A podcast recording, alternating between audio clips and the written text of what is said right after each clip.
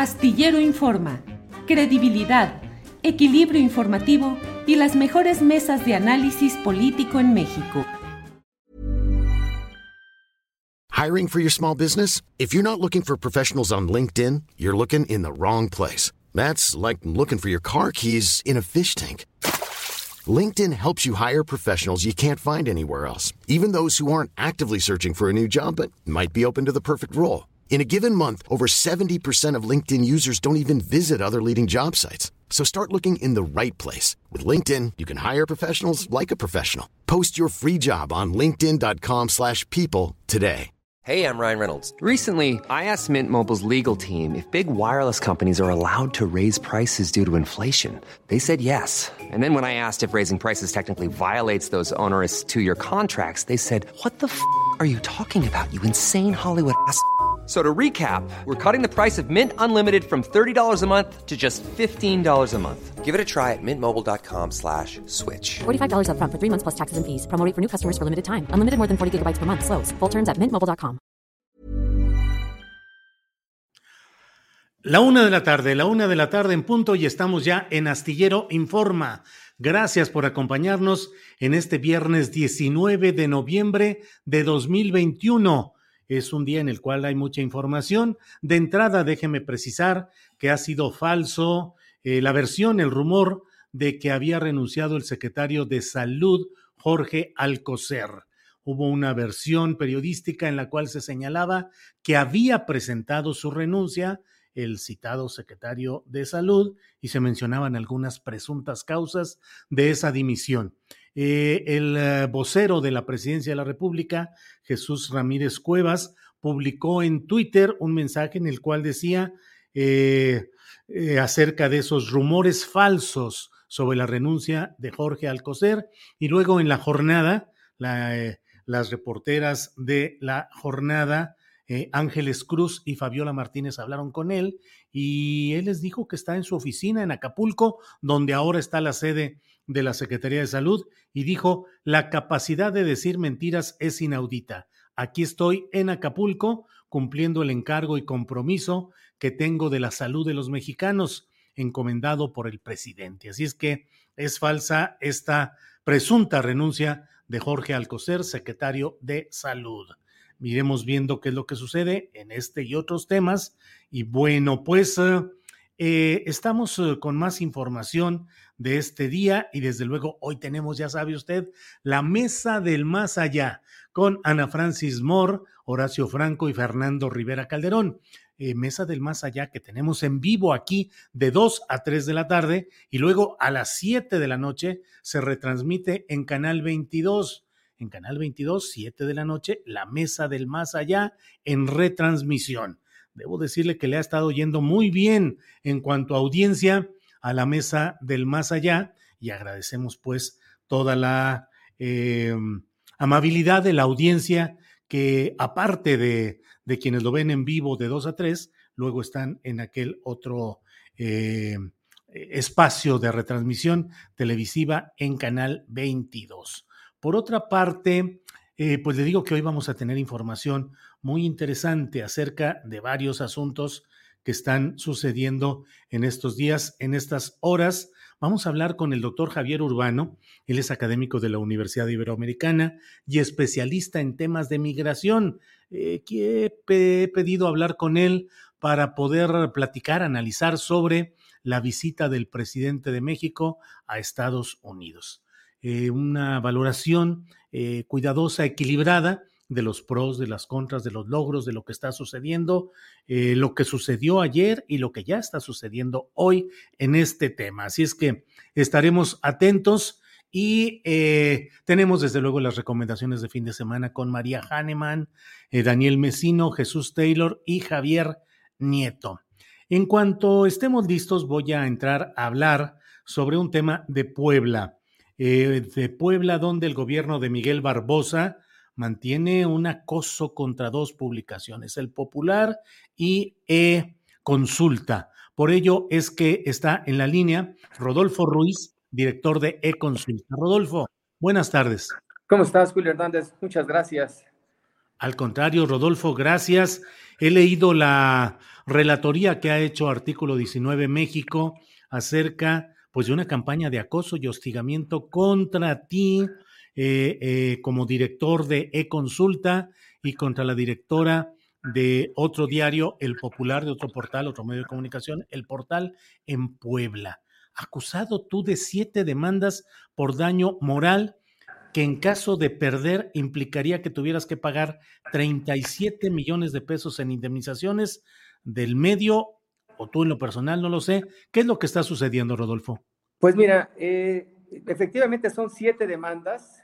A mí me demandan como autor de una columna, yo escribo una columna diaria que se llama La Corte de los Milagros. Soy el director del medio de consulta. Me demandan como el autor de la columna y como director y adicionalmente me demandan como, eh, como representante legal de la empresa. La empresa es Consultoría Contracorriente, que es la razón social de e-consulta. Y adicionalmente hay un trabajador nuestro eh, que, que, también es demandado. O sea, en, total tenemos eh, siete, digamos, siete demandas por cada uno. O sea, siete por tres, 21 demandas. Este, todas son demandas por daño moral, todas instrumentadas por funcionarios, colaboradores muy cercanos al gobernador, eh, Miguel Barbosa Huerta, que ha intentado por distintos medios cerrar el medio, cerrar el consulta. Eh, pues prácticamente con, hay un boicot publicitario. Desde que entró Luis Miguel Barbosa, prácticamente hay un boicot publicitario del gobierno y de otras instancias. O sea, el poder de Luis Miguel Barbosa llega a incluso a que el Congreso del Estado nos haya retirado la publicidad, ayuntamientos incluso ajenos a Morena nos han retirado la publicidad por consigna del gobernador Luis Miguel Barbosa y su directora de comunicación, eh, Verónica Vélez Macuil. Y lo último, eh, digamos, eh, digamos, en esta embestida, es una auditoría que, digamos, acaba de llegar a la empresa, una, auditoría que nos llegó a nosotros y, y, le llegó también al Popular. Y quiero hacerte un paréntesis, este Julio. Resulta que varios medios publicaban mi columna, muchos medios publicaban mi columna, algunos con autorización y otros sin autorización. Extrañamente, los medios que fueron demandados ya les retiraron la demanda por daño moral con la condición de qué? De que dejaran de publicarme. Esos medios dejaron de publicarme y prácticamente les retiraron las demandas por daño moral. Los únicos medios que seguimos en este pleito es el, Popular y, eh, eh, y el Consulta, que es el medio que dirijo y en el cual escribo, Julio. las demandas presentadas eh, Ah, las auditorías son ordenadas por instancias del gobierno estatal, ¿es así? Sí, por la Secretaría de Finanzas. No es una auditoría de la Secretaría de Hacienda o del SAT. Pues digamos, eso lo veríamos normal. Pues eh, es normal que a una empresa se le haga auditoría. Nosotros tenemos, digamos, más de 20 años, digamos, como empresa constituida, pues sería normal que nos llegara una auditoría. Pero no se trata de una auditoría normal, es una auditoría con consigna, con consigna de qué? Pues de fregar al medio, de acabar con el medio. No han podido con las demandas, no han podido con el boicot publicitario. Afortunadamente tenemos lectores, tenemos visitas, tenemos anunciantes y eso les ha impedido, digamos, cerrar el medio. Entonces ahora recurren a una demanda instrumentada por la Secretaría de Planeación y Finanzas del Gobierno del Estado. ¿Por qué? ¿Qué han hecho ustedes, Rodolfo Ruiz? ¿Por qué esas represalias contra e-consulta, que es el medio que tú diriges? Pues mira, este, no hemos hecho nada en particular, simplemente venimos informando lo que viene ocurriendo en Puebla y lo venimos informando como lo ha venido informando el periódico desde su creación en 2002. O sea, es un periódico plural, es un periódico crítico, es un periódico independiente. Y sí hemos documentado errores que ha cometido la administración, hemos documentado actos de corrupción y esto ha molestado al gobernador, a su director de comunicación. E insisto, lo primero que hicieron fue, eh, digamos, declararnos un boicot, nos prohibieron incluso el acceso a los eventos públicos, después vino un boicot publicitario el, del, gobierno, del Congreso del Estado, ayuntamientos, y eh, después vinieron las demandas eh, eh, por daño moral, siete demandas por daño moral, y como no han podido, como el periódico sigue siendo líder en Puebla y líder en la región en visitas, en tráfico, en audiencia, en engagements en sus redes sociales, pues ahora van con una auditoría. Y, insisto, yo no tengo ningún temor a la auditoría. Pueden revisar la auditoría, pueden hacer lo que quieran, pues.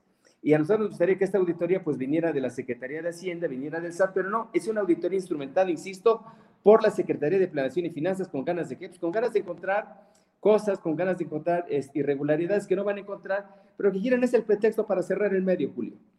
Siempre ha habido pues gobiernos en Puebla susceptibles de críticas fuertes. Es decir, desde mi punto de vista, siempre ha habido gobernadores que han estado cometiendo actos de corrupción, de protección de sus grupos, de negocios, de mil cosas. ¿Por qué eh, Miguel Barbosa está tan molesto? Leí todo el documento que artículo 19 eh, elaboró en todo lo que, lo que fue el análisis del caso es decir, artículo 19 no toma los casos nada más porque sí, sino que analiza, revisa y decide si entra a denunciar una agresión a la libertad de expresión, como sería este caso. Pero ¿por qué este gobierno está en esa actitud o esa ha sido su tónica? Pues mira, e, e, en general el, el, gobernador y su directora de comunicación pues tienen sus medios, digamos, han comprado varios medios. Hay varios medios que son prácticamente el boletín del gobierno, pues. O sea, son medios que no informan de lo que ocurre, de que no hay obra pública, de que hay actos de corrupción, que hay licitaciones amañadas. Esto no se dice en la prensa poblana, desgraciadamente. Son contados los medios que lo dicen. Y uno de estos medios es E-Consulta. Y pues la, la, desventaja para ellos es que E-Consulta es el medio más leído. E-Consulta, eh, Julio, tiene varios premios de periodismo, varios, varios de periodismo nacional. Tiene un premio, incluso un premio nacional de transparencia. O sea, es, es un medio reconocido, pues es un medio acreditado. Prácticamente fuimos el, somos hoy el primer medio nativo digital del país. Antes de consulta hubo otros dos medios, medios que ya desaparecieron. Y el único medio sobreviviente de 2002 a la fecha se consulta. y, yo te insisto, pues es un medio líder en tráfico, en visitas, en engagement, y eso es lo que tiene molesto al gobernador. Yo te aseguro que si consulta, digamos, publicara lo que publica, pero nadie lo leyera, el gobernador ni se preocuparía. Y lo que le preocuparía, lo que le preocupa al gobernador y a su director de comunicación es que consultes muy leído y muy consultado. Y es como dice su lema, es referencia obligada en Puebla. Claro. Rodolfo Ruiz, la Corte de los Milagros, tú como columnista, ¿cuál es tu opinión de cómo ha estado gobernando Miguel Barbosa? Eh, ¿cuál, es, ¿Cuál es el punto de vista? ¿Cuál es eh, el resumen que tú tienes de cómo ha gobernado Barbosa? Pues mira, eh, no quisiera, digamos, faltar a la objetividad, pero yo diría que Miguel Barbosa ha gobernado con el hígado, pues. Ha, ha gobernado, digamos, privilegiando la venganza, el castigo a sus adversarios políticos. O sea, Luis Miguel Barbosa no, no, termina de entender que ya es el gobernador, que es el gobernador de todos, y él sigue siendo un candidato, pues él en, sus mañaneras se comporta como un candidato, es, es prácticamente es juez y parte, el, gobernador desde, sus conferencias mañaneras se convierte en ministerio público, se convierte en juez, él dictamina, él dice quién es culpable, quién es este inocente, y se le ha ido, digamos, en, en, en, venganzas, Julio. Desgraciadamente no hay obra pública en el Estado. O sea, traemos un gran impulso en, Puebla, digamos, hubo un crecimiento importante. Yo no sé si hubo corrupción, seguramente sí la hubo, pero había obra, había movimiento, había turismo, había desarrollo, y hoy nada de eso está existiendo. Al gobernador se le ha ido por, digamos, enjuiciar el, el, pasado y por hacer poco en el presente. Y, lo, y ha, ha, entregado contratos, ha asignado contratos millonarios como el de las fotomultas, que son contratos donde el gobierno pierde y donde la empresa, digamos, beneficiaria de ese contrato es una empresa que tendría que ser acusada pues de incumplimiento y el gobierno, digamos, de, incurre, digamos, en responsabilidad en, en, un daño patrimonial por todos los millones que mes con mes se pierden. Y esto no ocurre, Julio. O sea, hay una gran opacidad, las licitaciones, no sabe nada de las licitaciones, de los concursos. En fin, este, yo creo que Puebla se ha estancado, se, se, está rezagando y esto es lo que ha documentado de consulta y esto es lo que molesta al gobernador y esta es la principal razón por la que el gobernador quiere cerrar a consulta. Eh, Rodolfo, ¿y la oposición, los grupos civiles, cómo se están comportando respecto al gobierno de Barbosa en Puebla? Pues mira, no es muy diferente de lo que ocurre en el país. Algunos, algunos dirigentes de oposición, pues de oposición solamente tienen el nombre porque son dirigentes que están cooptados, están bajo el manto protector del gobernador y lo vimos en las pasadas elecciones. Y, y, de hecho hoy lo vemos, o sea, muchos de los actores que serían de oposición, pues son actores que están plegados al gobernador. El coordinador de la fracción del PRI en el Congreso del Estado, pues fue el secretario de Finanzas de Guillermo Pacheco Pulido. Y Guillermo Pacheco Pulido, pues fue un gobernador que puso a Luis Miguel Barbosa prácticamente. Rodolfo, pues estaremos atentos a lo que suceda. Estamos atentos a lo que también ha planteado artículo 19 específicamente. Y en el caso del popular, ¿qué es lo que está pasando, Rodolfo? Sé pues que tú no eres directivo de ahí, pero bueno, estás enterado. ¿Qué pasa ahí? Pues mira, en, el caso del popular, digamos, hay como un, como un tema personal contra su directora, contra Carolina Fernández. Carolina Fernández creo que cometió el error eh, de publicar mi columna. Y ah. este, pues la presionaron, la presionaron, Carolina se resistió. Eh, y hay como una malquerencia de la directora de comunicación hacia Carolina Fernández. Es, es, un tema, yo diría que personal, pues porque es un medio con un prestigio, es un medio que no incurre en insultos, es un medio que, digamos, apela a los valores éticos del periodismo y sin embargo es un medio que, pues, también lo quieren cerrar. ¿Por qué? Por un capricho personal de la directora de comunicación, Verónica Vélez Macul. Bien, pues Rodolfo, muchas gracias por, por esta oportunidad de esclarecer, de abundar en el tema que, como te digo, he leído y me ha, resultado preocupante y estaremos atentos a lo que suceda en este tema. Por lo pronto, pues Julio, yo te agradezco mucho el espacio. Es muy importante que, digamos, eh, nos hayas dado este espacio a nivel nacional. Muchas gracias. Al contrario, Rodolfo, que estés bien. Seguiremos atentos, seguiremos atentos. Gracias. Hasta, luego. Bien, pues eso sucede en muchos lugares. La verdad es que con mucha frecuencia hablamos de la libertad de expresión, decimos que como nunca hoy se está practicando y eso es cierto. Eh, en buena parte también esa visión es una visión eh, chilangocentrista que la vemos desde la prensa nacional, pero en los medios de comunicación de los estados, los regionales, se sigue viviendo con mucha eh, rispidez, con mucha eh, fuerza de los gobiernos estatales y los municipales, se va dando todo este eh, episodio y estas circunstancias de las, ah, la represión eh, mediante la cancelación del acceso a los actos públicos gubernamentales, la supresión de la publicidad que se otorga de manera natural por los gobiernos para difundir sus obras, sus servicios, eh, y en fin, todo esto sigue siendo una de las cosas preocupantes de nuestro país. Bueno, pues mire, eh, voy a entrar a otro tema, que es el tema relacionado con la visita del presidente López Obrador ayer a Estados Unidos, eh, de lo cual ha tenido, ya se ha dado toda esta respuesta en diferentes medios que han estado valorando y analizando qué es lo que ha sucedido ahí.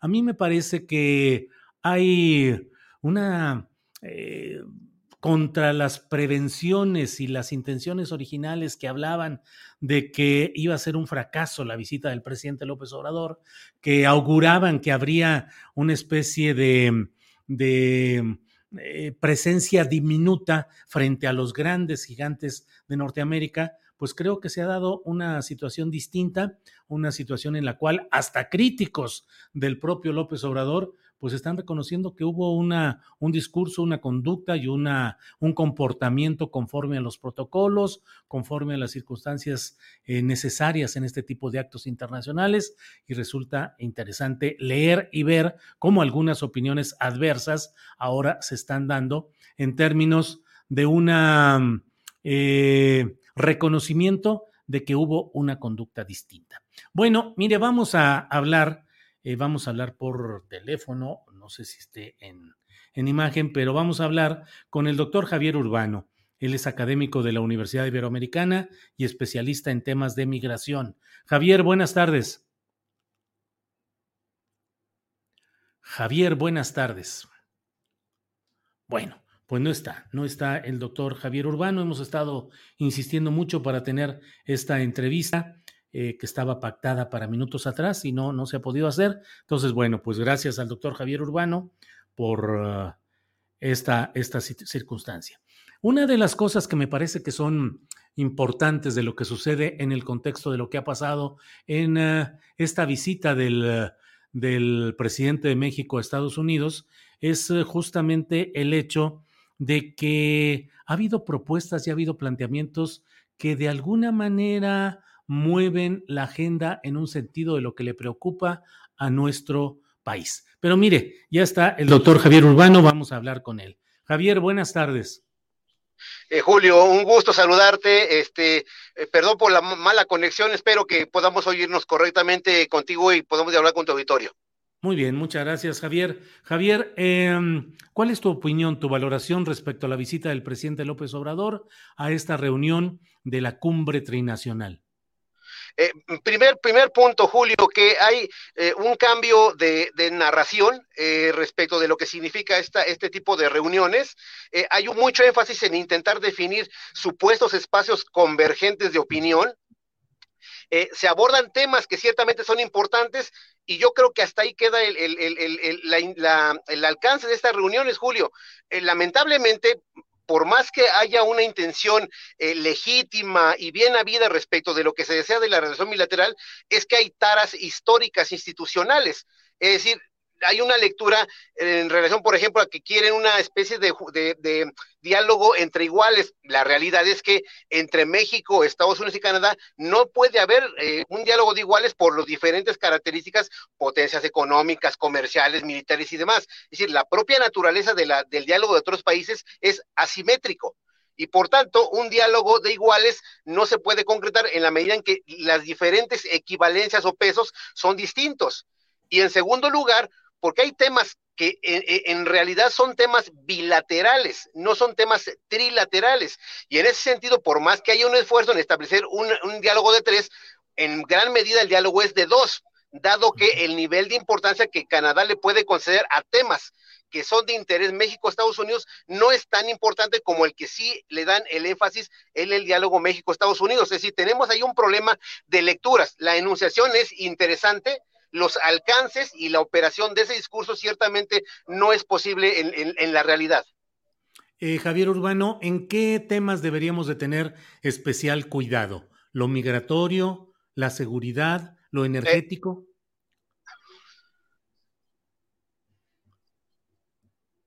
¿Sí me escuchas, Javier? Em, mira, en orden de importancia por el tema de la tragedia humana, este, eh, Julio, evidentemente la migración, eh, eh, eh, sí, sí, te escucho perfectamente, Julio. Sí, sí, adelante, adelante. Te escucho perfectamente, Julio. ¿Tú me escuchas a mí? Sí, adelante, adelante, Javier.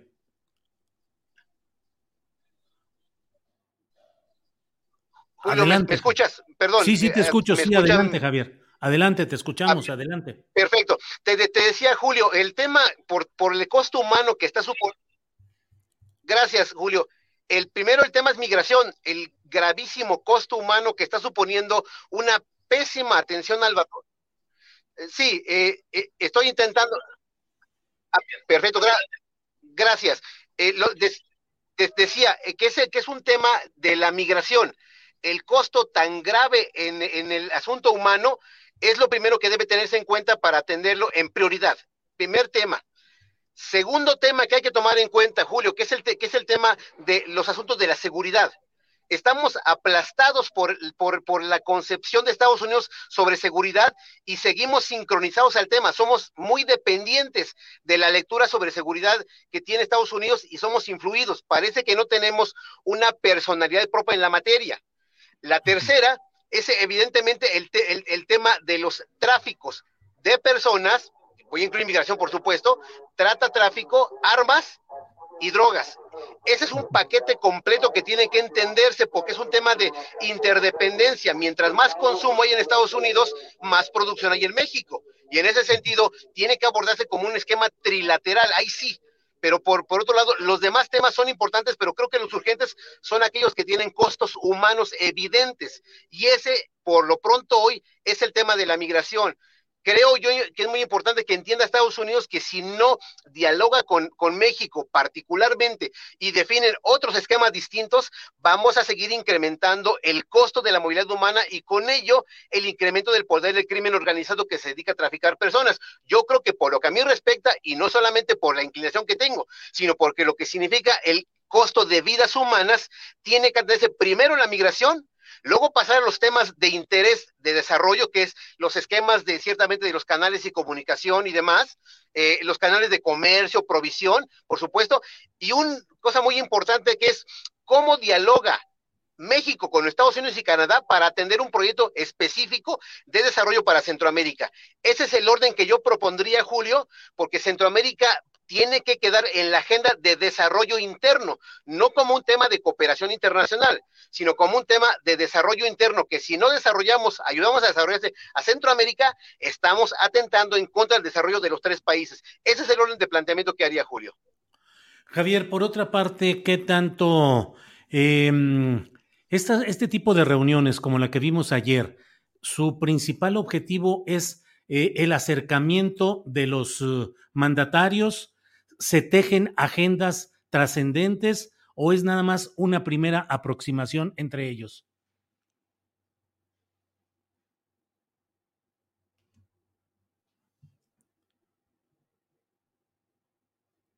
Sí, sí. Bueno, pues esperamos, pero creo que se quedó ya trabado ahí el, el, la, imagen, se trabó. Bueno, pues, eh, bueno, pues muchas gracias. Eh, bueno, pues ahí está la opinión del doctor Javier Urbano, no en las mejores condiciones técnicas, pero bueno, lo esencial creo que ya está dicho y déjeme ver a continuación qué es lo que vamos a hacer. Em, ¿Qué es lo que vamos a hacer a continuación? Es la una de la tarde con 25 minutos. Ya en, unos, en un ratito estaremos con las recomendaciones de fin de semana. Y por otra parte, tendremos, como le digo, la mesa del más allá. Sigue habiendo mucha información y mucha discusión acerca de las consecuencias y el resultado de esta visita del presidente de México a Estados Unidos, que ya viene de regreso. Hay imágenes donde se le ha visto ya eh, en el vuelo junto con eh, Marcelo Ebrard en vuelo comercial con cubrebocas y bueno, pues es una, es una noticia de que ya viene el presidente y que mmm, mañana estará presidiendo, estará encabezando el desfile eh, militar del 20 de noviembre del Día de la Revolución Mexicana. Eh, veo que ya está por ahí Adriana, ya está lista Adriana. Adriana, buenas tardes. Qué gusto de verte, Adriana. ¿Cómo estás, Julio? Muy buenas tardes, buenas y nubladas y medio frías y extrañas tardes porque pues está, no, creo que hoy no ha salido para nada el sol, no sé cómo está ya el clima, Julio. Bueno, y el abrigo y todo, que, que estos días saliste muy, muy, muy bien forrada, muy bien equipada, Adriana. Sí, pues es que además, eh, como nuestro trabajo, pues es mucho estar en la computadora, la verdad es que eh, no sé, no sé si te pasa, Julio, pero muchas veces uno no se mueve tanto físicamente y menos trabajando en, en casa, así que este, pues te da más frío, ¿no? Y, pues uno está un poco más abrigado en estos días, que sí hemos llegado a amanecer hasta 4 o 5 grados, eh, Julio, pero hoy particularmente ya es la una y yo no he visto el sol, pero ni de pura casualidad.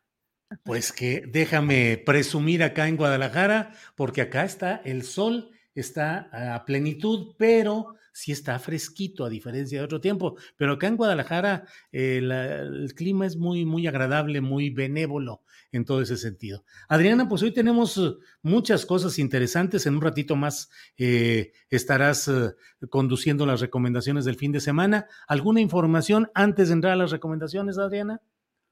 Bueno, tenemos aquí en la semana más con semáforo epidemiológico verde. También hoy inician particularmente, Julio, las adolescentes eh, de 15 a 17 años, eh, aún sin eh, con, movilidades, bueno, ya pueden eh, preregistrarse para su vacunación en el portal eh, mivacuna.salud.gov.mx y en esta página pues ya pueden decir si pertenecen a qué grupo, si tienen 15 años cumplidos al 15 de enero de 2022 o más.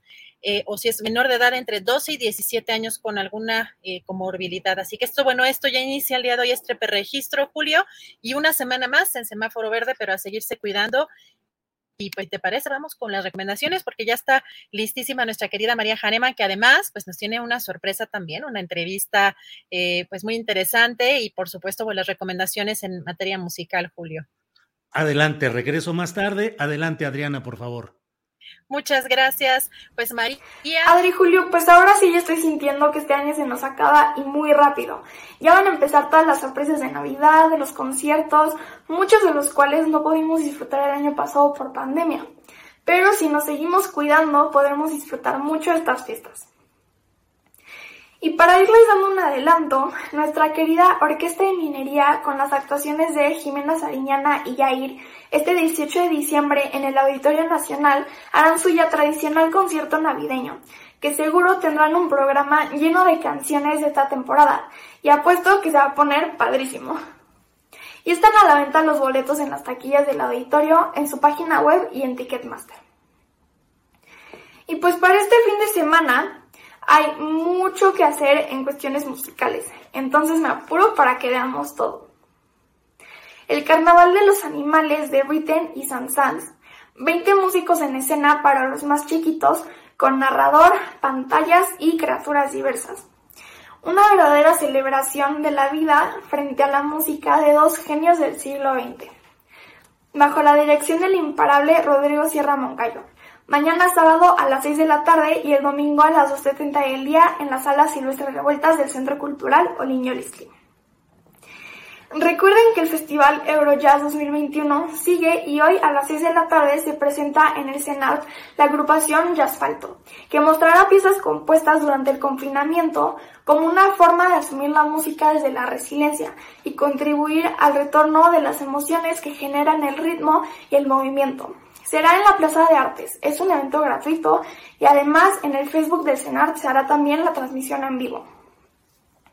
Y esta semana tenemos una invitada de honor, la queridísima joven pianista, pianista principal de la Orquesta Sinfónica Nacional, concertista y pues mega talentosa Argentina Durán.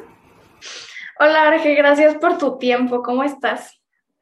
Hola María, muy bien, muy emocionada de estar aquí contigo.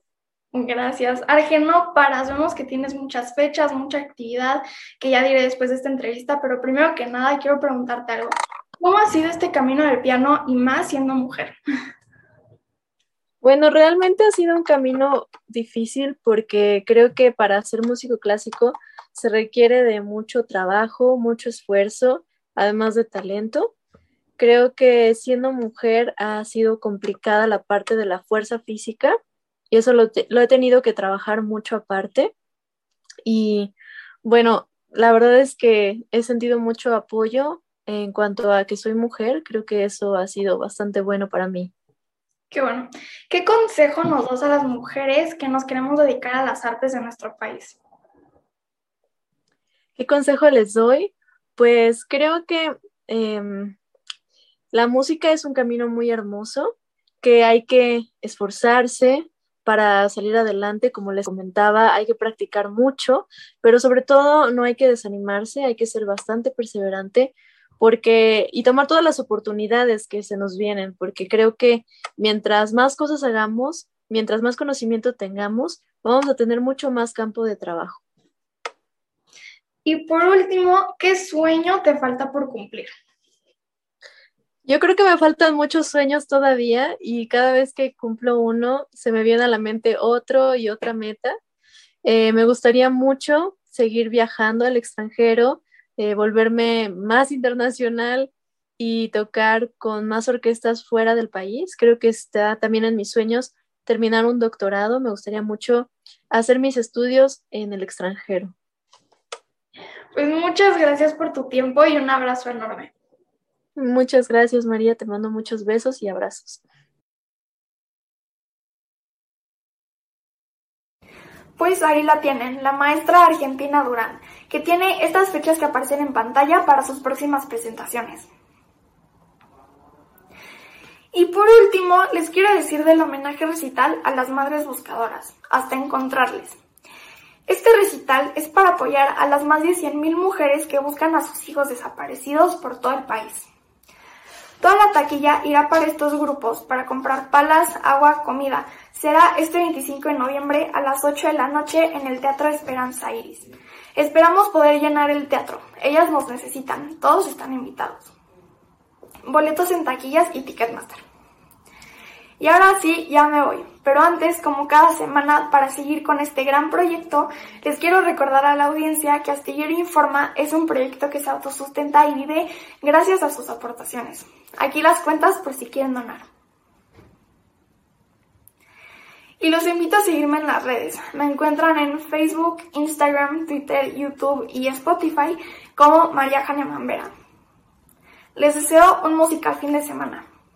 Y si tienes un sueño, no te rindas. Muchísimas gracias a nuestra querida María Hahnemann.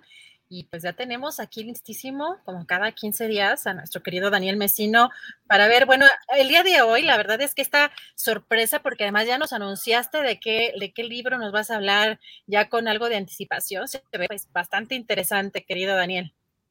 Hola Adriana, ¿qué tal? Qué gusto saludar a toda la audiencia de Astillero Informa. Y sabes qué, para mí fue una gran sorpresa porque después de meternos hace 15 días al, libro de Murakami, fíjate que hay un escritor mexicano que se llama Arturo Ortega Blake, que hace 45 años estaba estudiando una maestría en Holanda y ahí comenzó a, ahí se enteró varios eh, neerlandeses, le contaron que pues no fueron exactamente los españoles amando eh, eh, guiados por el genovés Cristóbal Colón, quienes llegaron y descubrieron América, sino fueron los vikingos, ¿no? Entonces, eh, pues el resultado, esto sembró una semilla en Arturo Ortega Blake, que le llevó años después a 15 años de ardua investigación para lanzar una novela que se llama Leif Erikson y que es el, nombre del hijo de eh, Eric el Rojo, quien fuera eh, ya un milenio antes de que Cristóbal Colón llegara a América, él había llevado a los islandeses a un territorio para conformarse eh, y formar lo que hoy conocemos como Groenlandia. Su hijo, que es Leif Erikson, hizo, quería repetir un poco la hazaña y se lanzó en una travesía con un grupo de mujeres para llegar a lo que hoy conocemos como América. Entonces, esta es la novela que se había publicado originalmente en eh, eh, Editorial Grijalbo, pero que hoy retoma una nueva editorial mexicana que se llama Amtalai Publishers y que saca esta edición revisada y actualizada, porque en el momento en que, en que aparece esta novela, capta la atención de muchos eh, vaya, eh, los embajadores, por ejemplo, de Islandia, de Noruega, de Finlandia, que estaban en México, que la arroparon y que le permitieron, le permitieron al autor conseguir más eh, acceso a investigaciones en, sus lugares de origen para eh, documentar y precisar esta investigación, lo que hace una novela histórica, es una novela basada en hechos históricos, en evidencia histórica, y que es una gran épica.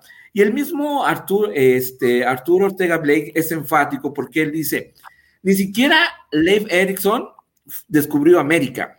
Es decir, él fue uno de los primeros europeos que llegaron, pero hay indicios de que aquí en, en lo que conocen como América había gente de la Polinesia que ya se encontraba, inclusive de Asia. Entonces, esta es una novela que con lujo de detalle recrea esta, eh, digamos, este, el pueblo vikingo, que fíjate que el pueblo vikingo, a pesar de que nosotros lo vemos como sanguinarios, como, eh, digamos, tenían códigos de honor, donde inclusive las mujeres eh, participaban, y que, por ejemplo, uno de los códigos de honor que se, que se narra en la novela, que es el que mandaba, digamos, eh, el, actuar y la expansión de, estos pueblos vikingos, se sigue manejando en Irlanda todavía, fíjate. Entonces, es vigente en el Parlamento, es un tipo de Parlamento que eh, tiene sus orígenes en esta época.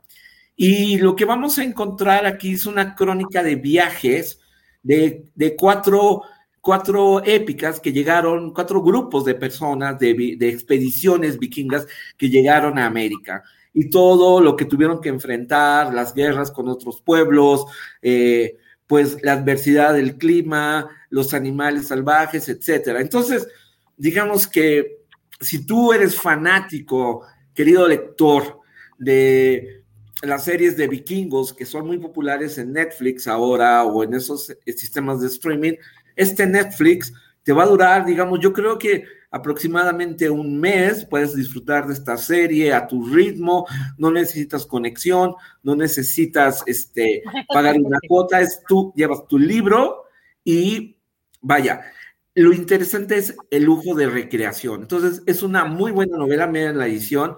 Él es el autor, Arturo Ortega Blake. Entonces, y la edición está preciosa. Está disponible en libro electrónico, el libro impreso. Ahorita solamente, ahorita se puede eh, eh, conseguir a través de Amazon y Mercado Libre con entrega a toda la República y también este, en Amazon en Estados Unidos también, pero ya va a llegar a librerías El Sótano, ya me comentaron. Oye, está perfecto. Pues mira, fíjate qué interesante porque en algunos textos que yo leí hace algún tiempo eh, sobre el papel de la mujer en la, en la historia, precisamente hablaba de esto, que creo que esta, esta, este modelo eh, democrático que desde esa época se, llamaba, me parece, Alfing, Alfing, eh, que todavía está, está vigente y que tenía la mujer que en esa época tenía un papel bastante importante y que no necesariamente pues era el mismo papel que, conocemos eh, de manera pues histórica, ¿no? En, eh, pues muchas veces como esclava o esclava sexual, etcétera, que tenía un papel preponderante. Así que pues me parece muy interesante que pues este autor se haya metido de lleno a pues esta cultura que como dices, pues se le tiene, eh, se tiene esta imagen de ser sumamente bárbara, sanguinaria, etcétera, pero que tiene ahí unos ángulos interesantes, así que pues está, está, está interesante y además, em, pues cuántas historias nos dices que son cuatro. Son cuatro viajes los que se narran en, este, en, esta, en esta novela y cuatro expediciones pero vaya, hay lujo de detalle y sobre todo, qué, bueno que lo comentas, porque eran grupos que llegaban a otras tierras, pero a diferencia, por ejemplo, de nuestros amigos de España, ellos no buscaban cambiar la, tradición, las, eh, las creencias espirituales o, o, algo, sino simplemente ellos querían trascender. O sea, la trascendencia y este sistema de parlamento, como tú bien lo comentas, eran fundamentales en la supervivencia del pueblo vikingo. Entonces, lo van a disfrutar muchísimo. Hoy, pues suena muy interesante. Pues muchísimas gracias, Daniel. Ya nos apuntamos para esta serie de Netflix eh, física en papel. Lo, puedes ver a todos lados o también virtual, pero, pero ya tenemos eh, aquí una, una opción muy interesante para pasar el fin de semana.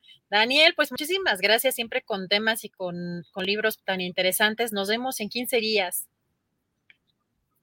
En 15 días, y ya viene la Feria del Libro de Guadalajara, ya les contaré. Eh, tengo una cita para conocer una, eh, una novela del País Vasco sobre los 80 que me llamó mucho la atención y es la que voy a leer. Ahí les adelanto, pero déjenla, comienzo a leer. Ay, perfectísimo. Daniel, pues te mando un abrazo, que tengas un excelente fin de semana y nos vemos en 15 días. Va que va, un abrazo, chao. Muchas gracias a nuestro querido Daniel Mesino. Se ve muy interesante este libro, siempre nos propone cosas eh, distintas, no es solamente ni un género, ni un tipo de libro, así que vale mucho la pena y para todos los gustos. Y ya vamos a entrar con Jesús Taylor, me da muchísimo gusto saludar. Ah, no sé si hoy me toca escoger o no, pero yo sé que va a ser siempre, como siempre, una buena opción lo que nos vayas a recomendar. Querido Jesús, ¿cómo estás? Muy bien, Adriana, ¿cómo estás? Un saludo a ti, a Julio, a todo el equipo y a mis compañeros también y a la audiencia, por supuesto. No, no te toca escoger hoy. No, importa, yo sé que de todas maneras va a ser algo muy bueno, pero a ver, cuéntanos qué, qué, plataforma nos toca este viernes. Oye, antes de empezar, quiero dar un anuncio a toda la audiencia. Ya sabes que los viernes eh, he venido publicando ya de hace muchos años eh, mi video, donde hago tres recomendaciones. Recientemente, pues por la pandemia, Netflix, Prime Video y HBO Max.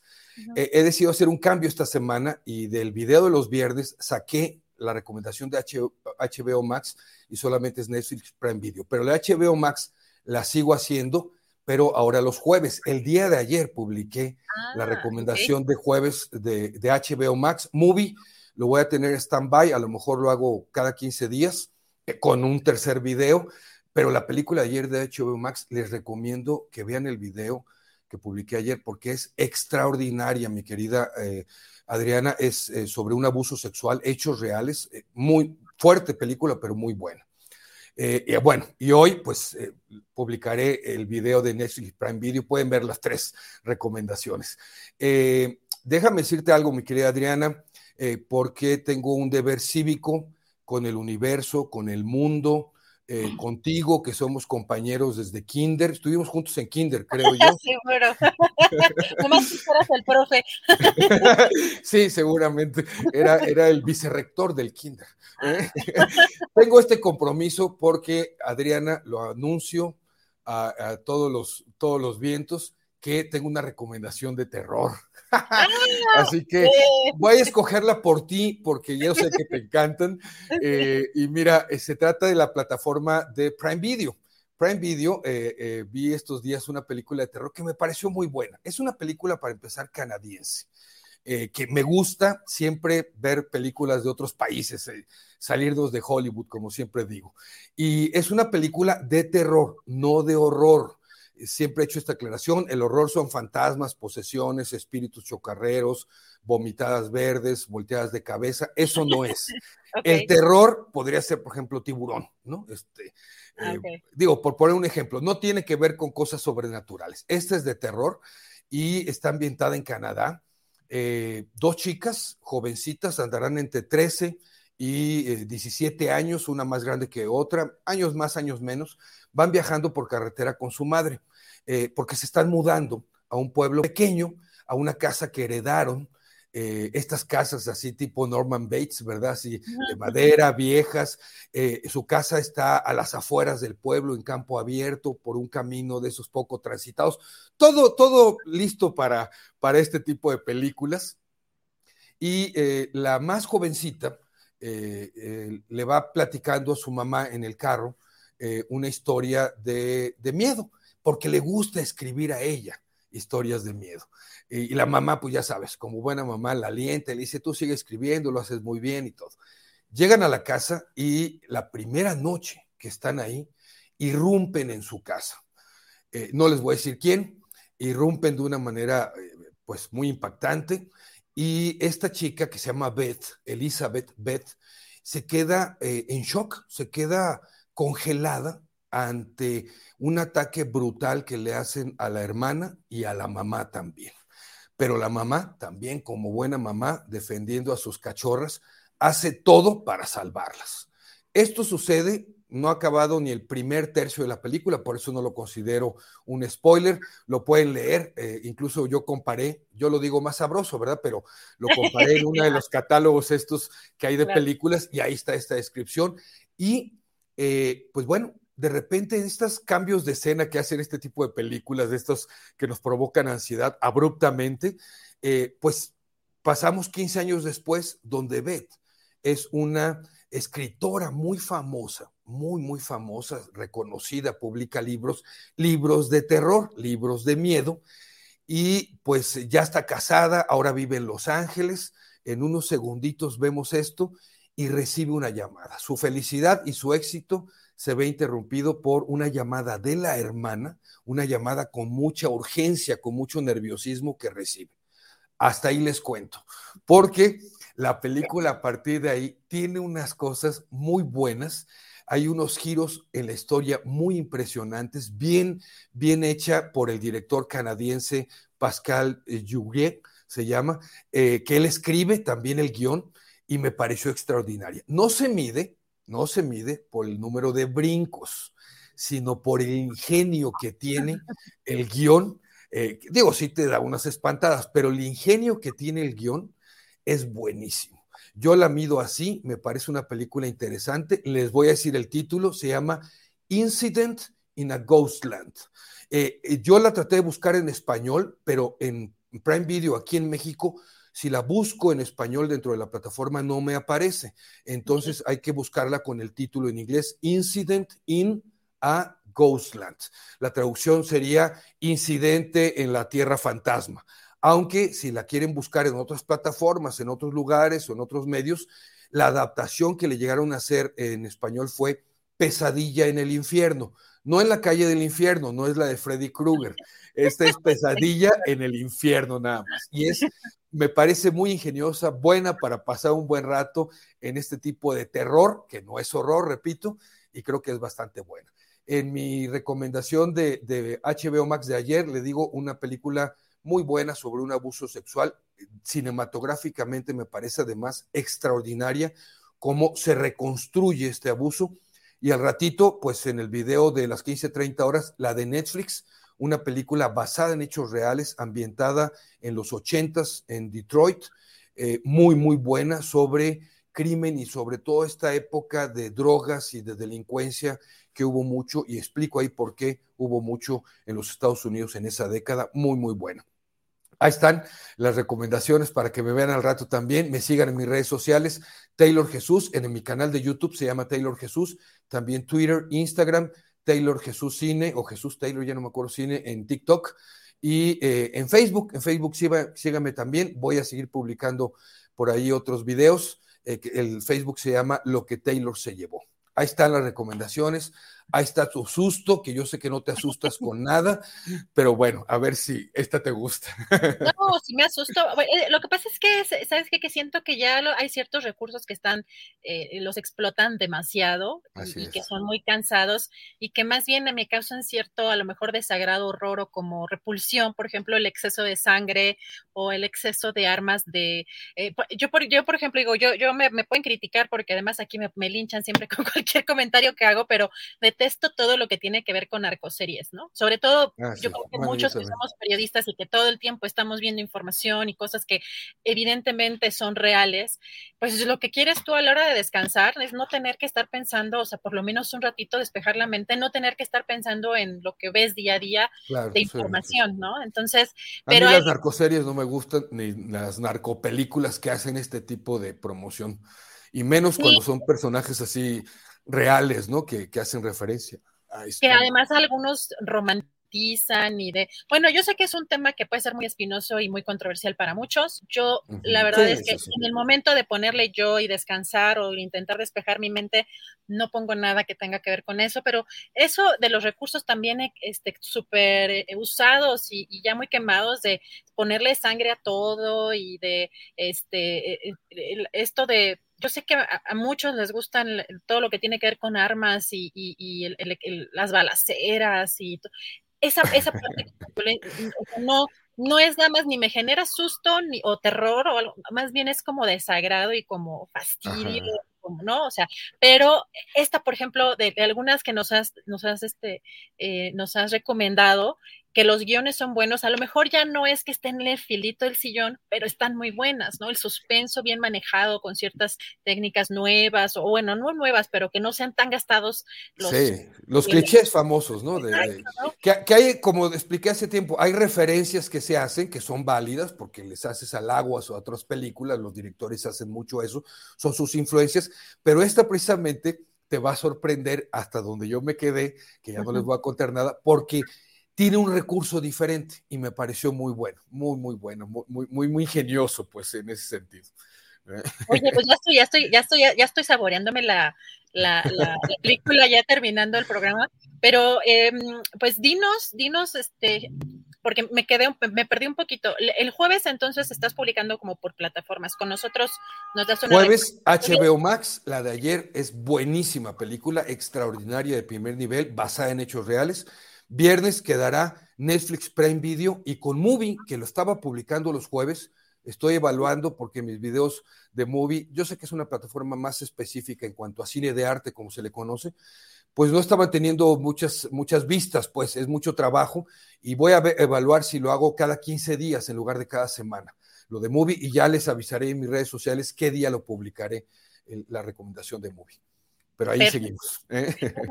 Entonces, yo todavía no sé este, cómo estás en TikTok, porque la verdad es que no he sacado TikTok. Creo que ya estoy bien atrasada, pero no sé si me cansan demasiado estar como en las redes sociales, pero ya prometo, prometo pronto sacar mi TikTok para que. sí, te, ha robado, te ha robado y no me aparece en TikTok. No, no, es ¿eh? que, ¿sabes? No, no soy de, de pronto son como chupadoras de energía, ¿no? Las redes sociales, como que no, este, sí me, me, cansa mucho, la verdad. Yo, yo, admiro a la gente que se la vive en Twitter, por ejemplo, bueno, o sea, en cuanto a que tienen mucha templanza, no, yo la verdad me canso. Este, te, desgastan, te desgastan algunas redes sociales. Amaneces es como eso, ¿no? Amaneces en modo activista o en modo troll. Oye, yo publiqué en TikTok un, un baile mío haciendo tap bailando Ay, no, no, no es cierto. no, hombre, no, hombre, para nada. Yo nací con la gracia de un oso. Este, para pero, pero, así sí abro mi TikTok. bueno, entonces lo publicaré. Muchas gracias, Jesús. Pues nos vamos a ver el, próximo viernes con más recomendaciones. Entonces, más bien, el jueves vemos HBO, el viernes te vemos acá con nosotros con Amazon y entonces a las 3.30 tendremos Netflix. Y, Netflix. Netflix y Prime Video viernes y HBO Max jueves. ¿Vale? Perfecto. Ya estamos apuntadísimos. Jesús, muchísimas gracias. Un abrazo, gracias. Igualmente, un fuerte abrazo a nuestro querido Jesús Taylor. Y ya tenemos listísimo a Javier Nieto con las recomendaciones en materia teatral. Javier, ¿cómo estás? ¿Qué hay de nuevo? Bien, bien. Hola, Adriana. Muy buena tarde, con mucho frío. ¿Tú cómo estás por allá? Pues igual, frío, pero ya listísimos con las recomendaciones para ver qué hay de nuevo, qué hay en, materia pues, teatral aquí pues por lo muchas. menos muchas, muchas cosas. Pues te adelanto, este, como parte del ciclo de teatro emergente que se está llevando a cabo en el eh, Teatro El Milagro, este bellísimo espacio de la colonia Juárez, se presenta la obra Aerobics. Eh, esta obra Aerobics es un unipersonal de la artista sudamericana Laura Abad y dirige Nicolás Poggi. ¿De qué va Aerobics? Aerobics es, este, es una obra que, eh, con multimedia y mucho humor físico que nos habla sobre el camino del artista, este camino lleno de, una constante de, fracasos. Eh, cualquiera pensaría que es un espectáculo como oscuro, deprimente, eh, pero está manejado con mucho, mucho humor. Es una actriz muy, eh, muy divertida, con un rango actoral muy, muy grande, eh, Laura Abad. Fue una gran, gran sorpresa, no se la pierdan, lunes y martes a las 8 de la noche en el Teatro El Milagro, allá por la colonia Juárez Aerobics. La otra recomendación es en el Teatro La Capilla. Ahora vámonos hasta Coyoacán, eh, en la calle de Madrid número 13, muy cerca del centro de Coyoacán.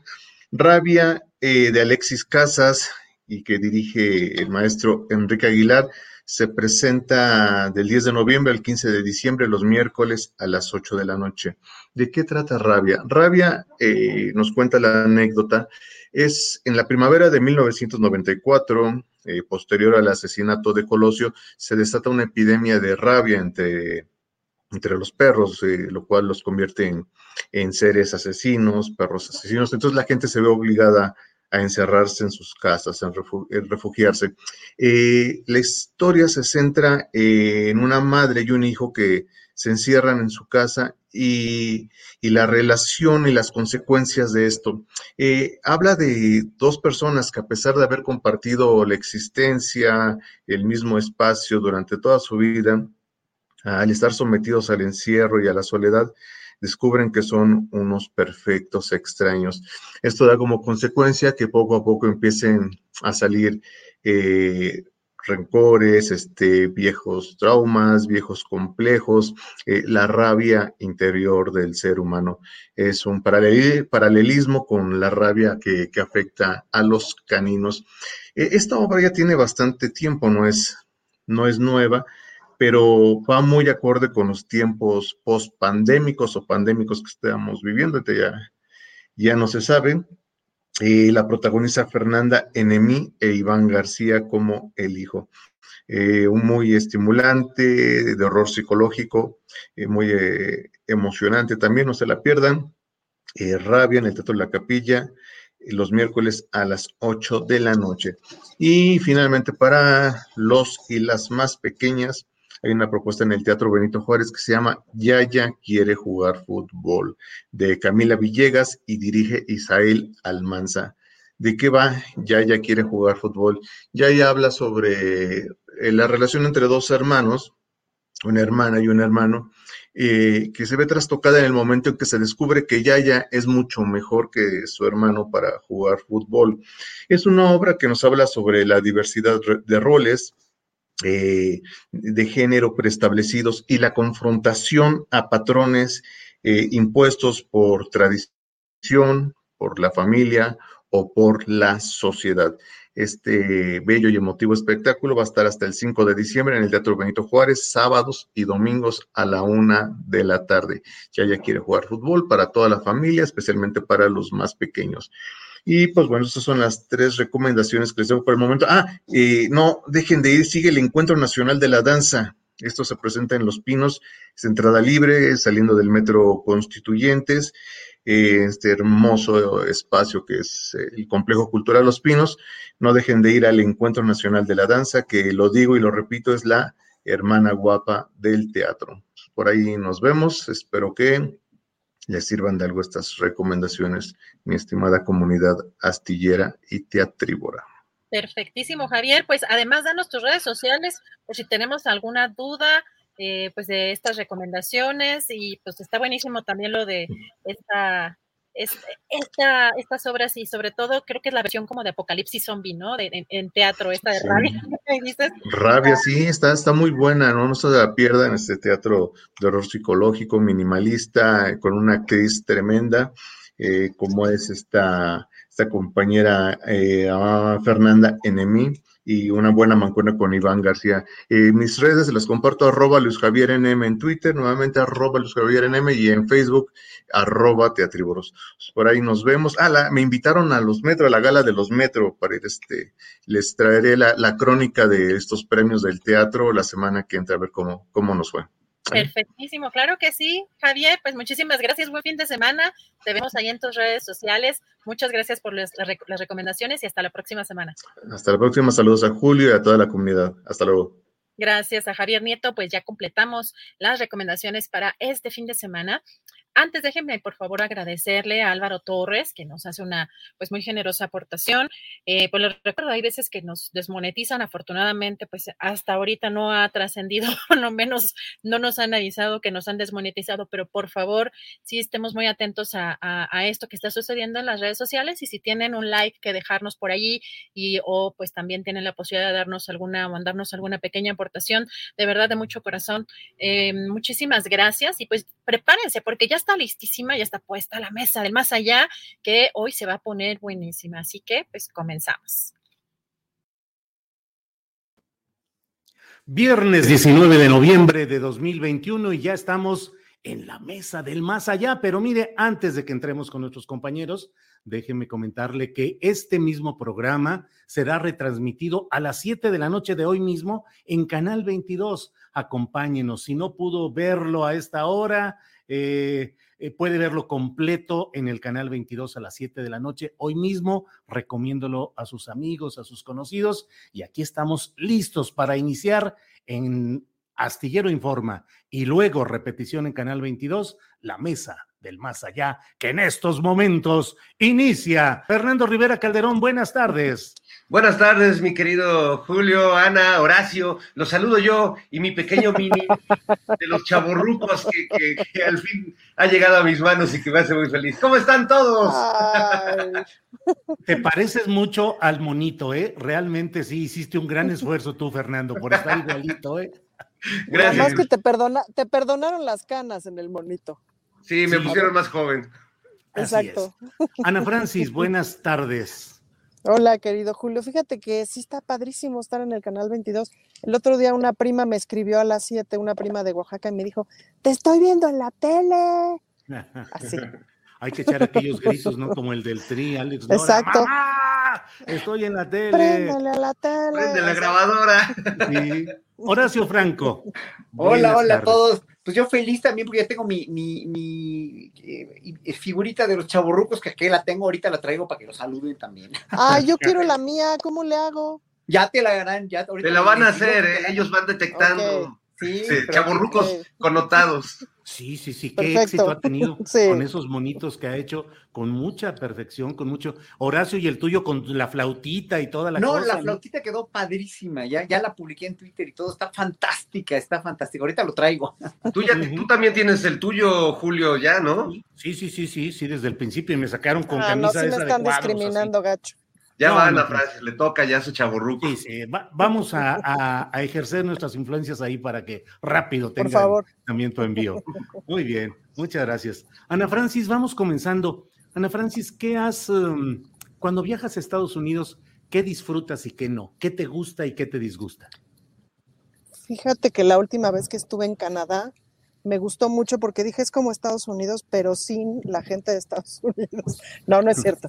Em, ¿Qué disfruto? Mira, la verdad es que viajo poco a Estados Unidos. Sí, por una cuestión ideológica, la neta. Em, prefiero viajar hacia el sur. Eh, pero me encanta Nueva York, no conozco San Francisco y me encantaría conocer San Francisco. Em, y no te crees que conozco mucho Estados Unidos, más bien ido por cuestiones de gira, que conozco Chicago, conozco Los Ángeles, algunas partes de la frontera y tal, pero no conozco mucho. ¿Qué me gusta? Bueno, de Nueva York me gusta muchísimo el teatro, los museos, andar en bicicleta, por ejemplo, Nueva York es de las ciudades más amables para andar en bicicleta y lo disfruto como loca porque literalmente le puedes dar la vuelta, eh, le, puedes dar la vuelta a la manzana y eso es súper divertido y súper bonito.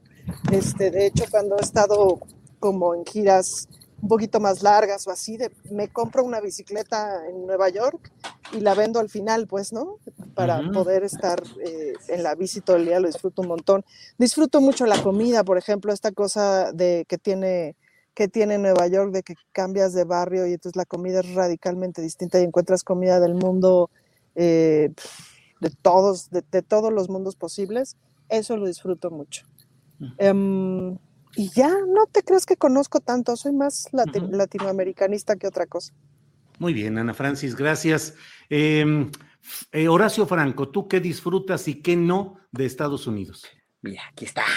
Ah, ahí está, míralo con su bautita y toda la cosa. Estoy feliz de estar con él. No, pues, pues yo qué disfruto de Estados Unidos. Mira, eh, Estados Unidos sería el último país en mi vida al que yo me iría a vivir.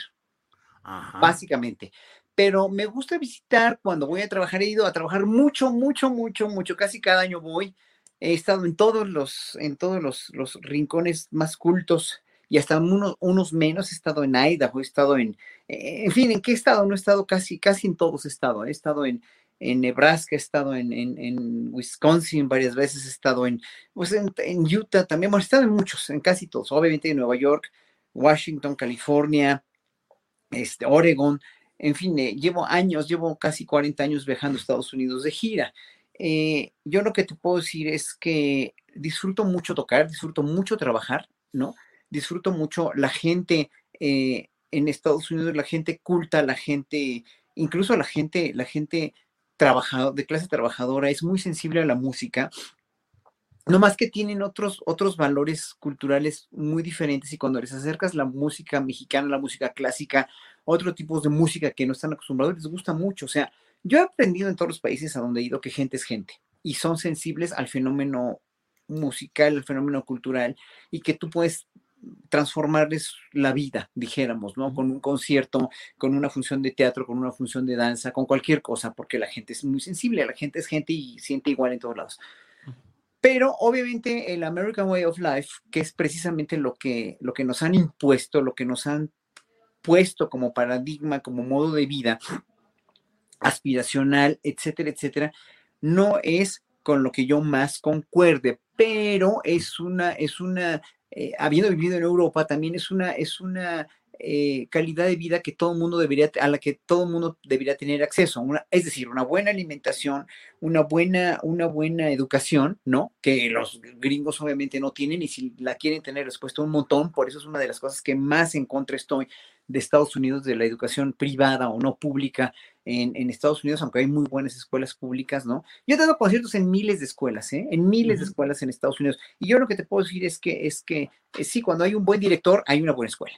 Pero eso es lo que a mí no me gusta de Estados Unidos, pues, ¿no? además, el consumismo terrible, que también lo ves en China, ¿eh? que también lo ves en Malasia y que también lo ves en Europa, pero que obviamente es un consumismo eh, que se copió de Estados Unidos, ¿no? El consumismo gringo y sobre todo pues, el control que quieren tener sobre toda la población y sobre todo el mundo. Eso es lo que a mí no me gusta. Sí, y, bueno, están indoctrinados además los gringos, cultos o no, ¿eh? la mayoría, a menos que seas tan crítico, ¿no? como, como, no sé, como Chomsky o alguien así, de ver obviamente todas las, los, los, los claroscuros de, un, de los gobiernos gringos republicanos o demócratas, pero que a final de cuentas es lo que, lo que manipula al grosso del, del, del, eh, del, pueblo norteamericano, del In God We Trust, y toda la cuestión de, de quiénes los controlan y quiénes los dominan, y que no se pueden revelar a eso porque están inermes, porque creen que viven en el país más chingón del mundo, que no lo es no lo es ni por mucho, pero así se los hicieron creer. Entonces, yo a mí me gusta mucho Estados Unidos, me gusta mucho ir, me gusta mucho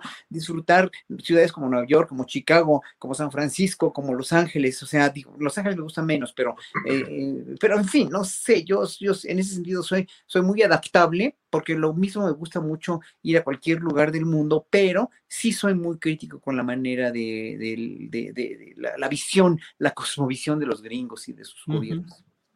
Muy bien, Horacio, gracias. Eh, Fernando Rivera, ¿tú qué disfrutas? ¿Cuáles son tus recuerdos positivos o las cosas que te gustan de Estados Unidos y cuáles no? Aparte de Disneylandia, Fernando. bueno, esa la damos por hecho, que, siempre me, he divertido. Y he sufrido porque yo una vez tuve una ruptura amorosa en Disneylandia, perdí a mi amor en Disneylandia. No es cierto, Fernando, eso no le pasa a nadie, no es cierto. Me pasó a mí, además, como me... ¿Te enamoraste de la, de la Bella Durmiente o de la Cenicienta o de quién? Más o menos, eh, eh, ya sabes, el romanticismo heteropatriarcal que hasta en Disneylandia. pero, pero fue una historia horrible porque discutí con, con mi pareja ese tiempo, nos enojamos, nos mandamos al rancho del peje, nos dimos la vuelta y cuando la quise buscar, ya no estaba y empezó a llover y en Disneylandia todos se ponen el mismo impermeable amarillo no. de Mickey Mouse. Entonces ya no la encontré jamás. dime, dime que hay una canción de eso no hay una canción, pero hay una historia que en algún momento será un, un, cuento largo, una novelita corta que se llama Perdí a mi amor en Disneylandia. Perdí mi amor. En pero bueno, exactamente, mi, Julio. Mira, a mí me impactó mucho cuando fui por primera vez a Estados Unidos. Fui a Miami con una amiguita de, la primaria, eh, que fui con mi mamá y México todavía era otro país y recuerdo que llegar a Estados Unidos sí era una cosa muy sorprendente, porque era un México donde yo iba pues con mi mamá la Conazupo y no había, no había juguetes así. Mi papá de repente fue, hizo un viaje a Canadá y me trajo un muñeco y yo era el más feliz. Entonces me acuerdo que cuando fui sí me impactó mucho pues el nivel de desarrollo. Eh, además me pasó una estupidez. Fui a una tienda yo estaba fascinado con los juguetes que vendían en esa tienda en Estados Unidos, allá en Miami y había un juego de policías y ladrones en, en, el anaquel, iba con mi amiguita, teníamos yo creo que unos 10 años, y había un juego de una pistola y unas esposas, y estaba abierto. Mm. Y ahí tienes al, al mexicano llegando a Estados Unidos. Dije, ay, qué padre. Y que me pongo las esposas y que no, y se habían robado la llave. Ah. Entonces, de repente había dos policías así gigantes conmigo y me llevaron un cuartito y estaban muertos de la risa, obviamente, pero pues mi primera visita a Estados Unidos fui esposado y, hice un oso brutal. A mí me, me, llama mucho la atención, primero, Julio, que todo gira en Estados Unidos alrededor del dinero y que puede haber una creatividad maravillosa y cosas que realmente nos deslumbran, como el teatro en Broadway, pero que no hay nada que se haga así como por convicción social o por otras cosas que en México sí, sí funcionan y sí se hacen. Entonces a mí cada que voy a Estados Unidos, en primera valoro mucho porque amo a México. porque, porque aquí las motivaciones para que la, la, sociedad se mueva, no, no todas giran alrededor del dinero, gracias a los dioses. Y además, tenemos dioses, tenemos historia. Ellos han construido su propia mitología artificial que además les ha pegado con tubo en el mundo y tenemos dioses como Thor y Superman, y, pero, pero es una mitología artificial, ¿no? Ellos no tienen lo que tenemos eh, en todos los países sudamericanos, que es una historia mítica, ancestral, maravillosa, y por eso cuando vas a Disneylandia, pues tienen su pirámide ahí, toda cucha, este, como como ellos se imaginan que es, porque no entienden la profundidad de los simbolismos y de los significados. Pero bueno, a mí me encanta la cultura gringa también, el cine gringo, eh, el humor de los judíos que se han asentado en Estados Unidos, que siempre ha sido brutal, eh, la crítica política que de ella emana, eh, ya, ya decía Horacio Franco, el maestro Noam Chomsky, pero bueno, en realidad hay muchas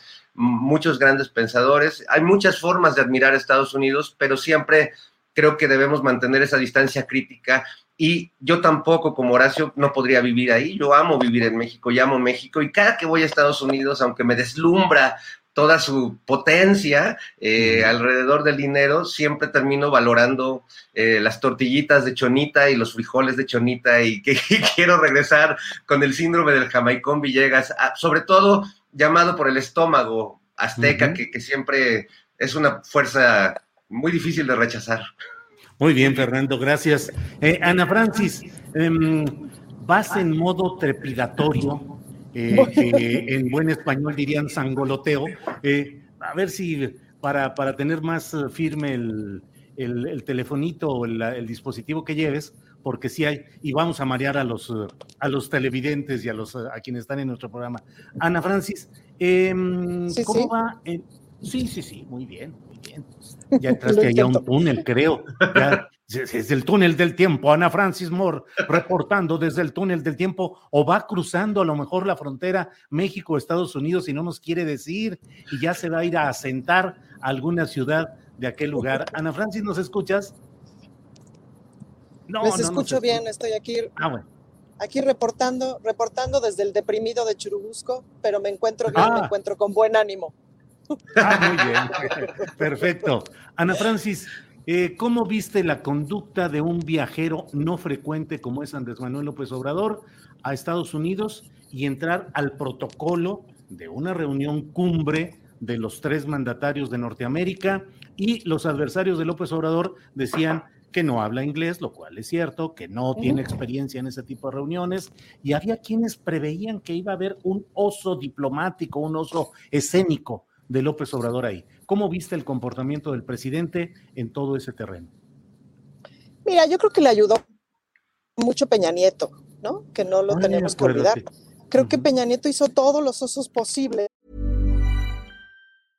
I'm Sandra, and I'm just the professional your small business was looking for. But you didn't hire me because you didn't use LinkedIn jobs. LinkedIn has professionals you can't find anywhere else, including those who aren't actively looking for a new job but might be open to the perfect role, like me. In a given month, over 70% of LinkedIn users don't visit other leading job sites. So if you're not looking on LinkedIn, you'll miss out on great candidates like Sandra. Start hiring professionals like a professional. Post your free job on linkedin.com/people today. Hey, it's Ryan Reynolds and I'm here with Keith, co-star of my upcoming film If, only in theaters May 17th. Do you want to tell people the big news? All right, I'll do it. Sign up now and you'll get unlimited for $15 a month in six months of Paramount Plus Essential Plan on us. Mintmobile.com slash switch. Upfront payment of $45 equivalent to $15 per month. Unlimited over 40 gigabytes per month. Face lower speeds. Videos at 480p. Active Mint customers by 531.24 get six months of Paramount Plus Essential Plan. Auto renews after six months. Offer ends May 31st, 2024. Separate Paramount Plus registration required. Terms and conditions apply if rated PG. Y entonces, pues, este, me explico, ahí hay una ventaja importante. No, ya fuera de WhatsApp, me parece que lo hizo increíble, me parece que lo hizo muy bien, es decir, que siguió todos los protocolos que tenía que seguir. Ahora, también es cierto que venía de la ONU, me explico, en donde le fue re bien. O sea, la presencia internacional que ha tenido Andrés Manuel me parece que ha sido una, una estrategia súper buena y súper importante y súper inteligente y nada casual. Empezó en México con las reuniones internacionales, aquí en México, en su terreno de confianza, en su idioma, rodeado de sus personas de confianza, en su entorno, me explico. Y pues luego pasó por la ONU y la verdad es que me parece que hizo un papel espectacular haciendo unas propuestas eh, fantásticas. Y me, quedo con esta frase que hizo eh, en donde decía, pues la ONU no se ha distinguido por atender a los pobres, pero siempre podemos empezar, ¿no? que es como una frase, una manera de acomodar las palabras típica de Andrés Manuel, en donde, en donde coloca, se coloca como desde el humor, se coloca como desde la buena onda, se coloca como desde la posibilidad, pero, pero les dice una, les dice una muy fuerte, o sea, decirle a la Organización de las Naciones Unidas que nunca se han ocupado de los pobres, pues me parece que es una cosa fuertísima, pues, ¿no? Y, y hacerlo desde ahí me parece, me parece muy bien. Pues yo lo que vi, la verdad es que es una, una reunión de, de, tres, de tres presidentes, una reunión como de mucha altura, aunque también es cierto que hacia la prensa, hacia el interior de Estados Unidos, la prensa no le hace mucho eco, la prensa no le hace mucho caso. Ahí hay una discriminación importante y no, y no hay que no hay que obviarla, ¿no? La propuesta del gobierno mexicano de hagamos un solo bloque, hagamos un bloque y entendamos y entendámonos como un solo bloque económico, etcétera, pero desde el respeto, pero sobre todo desde la no manchadez que ha sido la, la característica principal de Canadá y Estados Unidos hacia México en el terreno de libre comercio etcétera, pues me parece muy importante. Y súper bueno que no hable inglés, ¿no? Es decir, no tiene por qué hablar inglés porque no tenemos por qué hablar inglés. O sea, ¿en qué momento el idioma inglés se convirtió también en un asunto de clasismo? Se convirtió también en un asunto de estatus, pues, ¿no?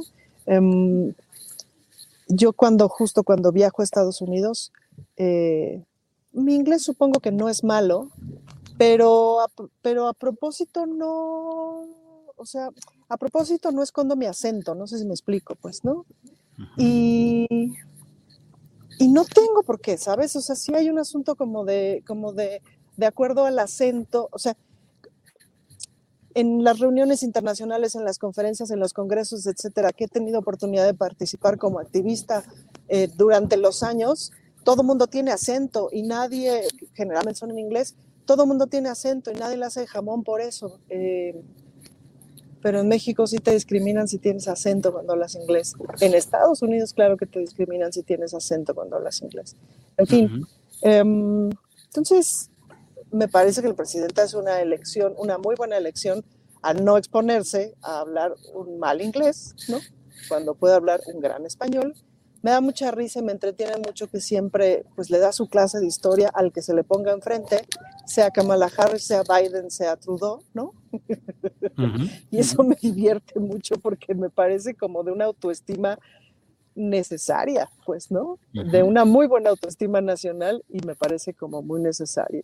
Entonces, en ese sentido, me parece que la presencia de este presidente, híjole, recupera una dignidad que yo pensé que nunca íbamos a recuperar.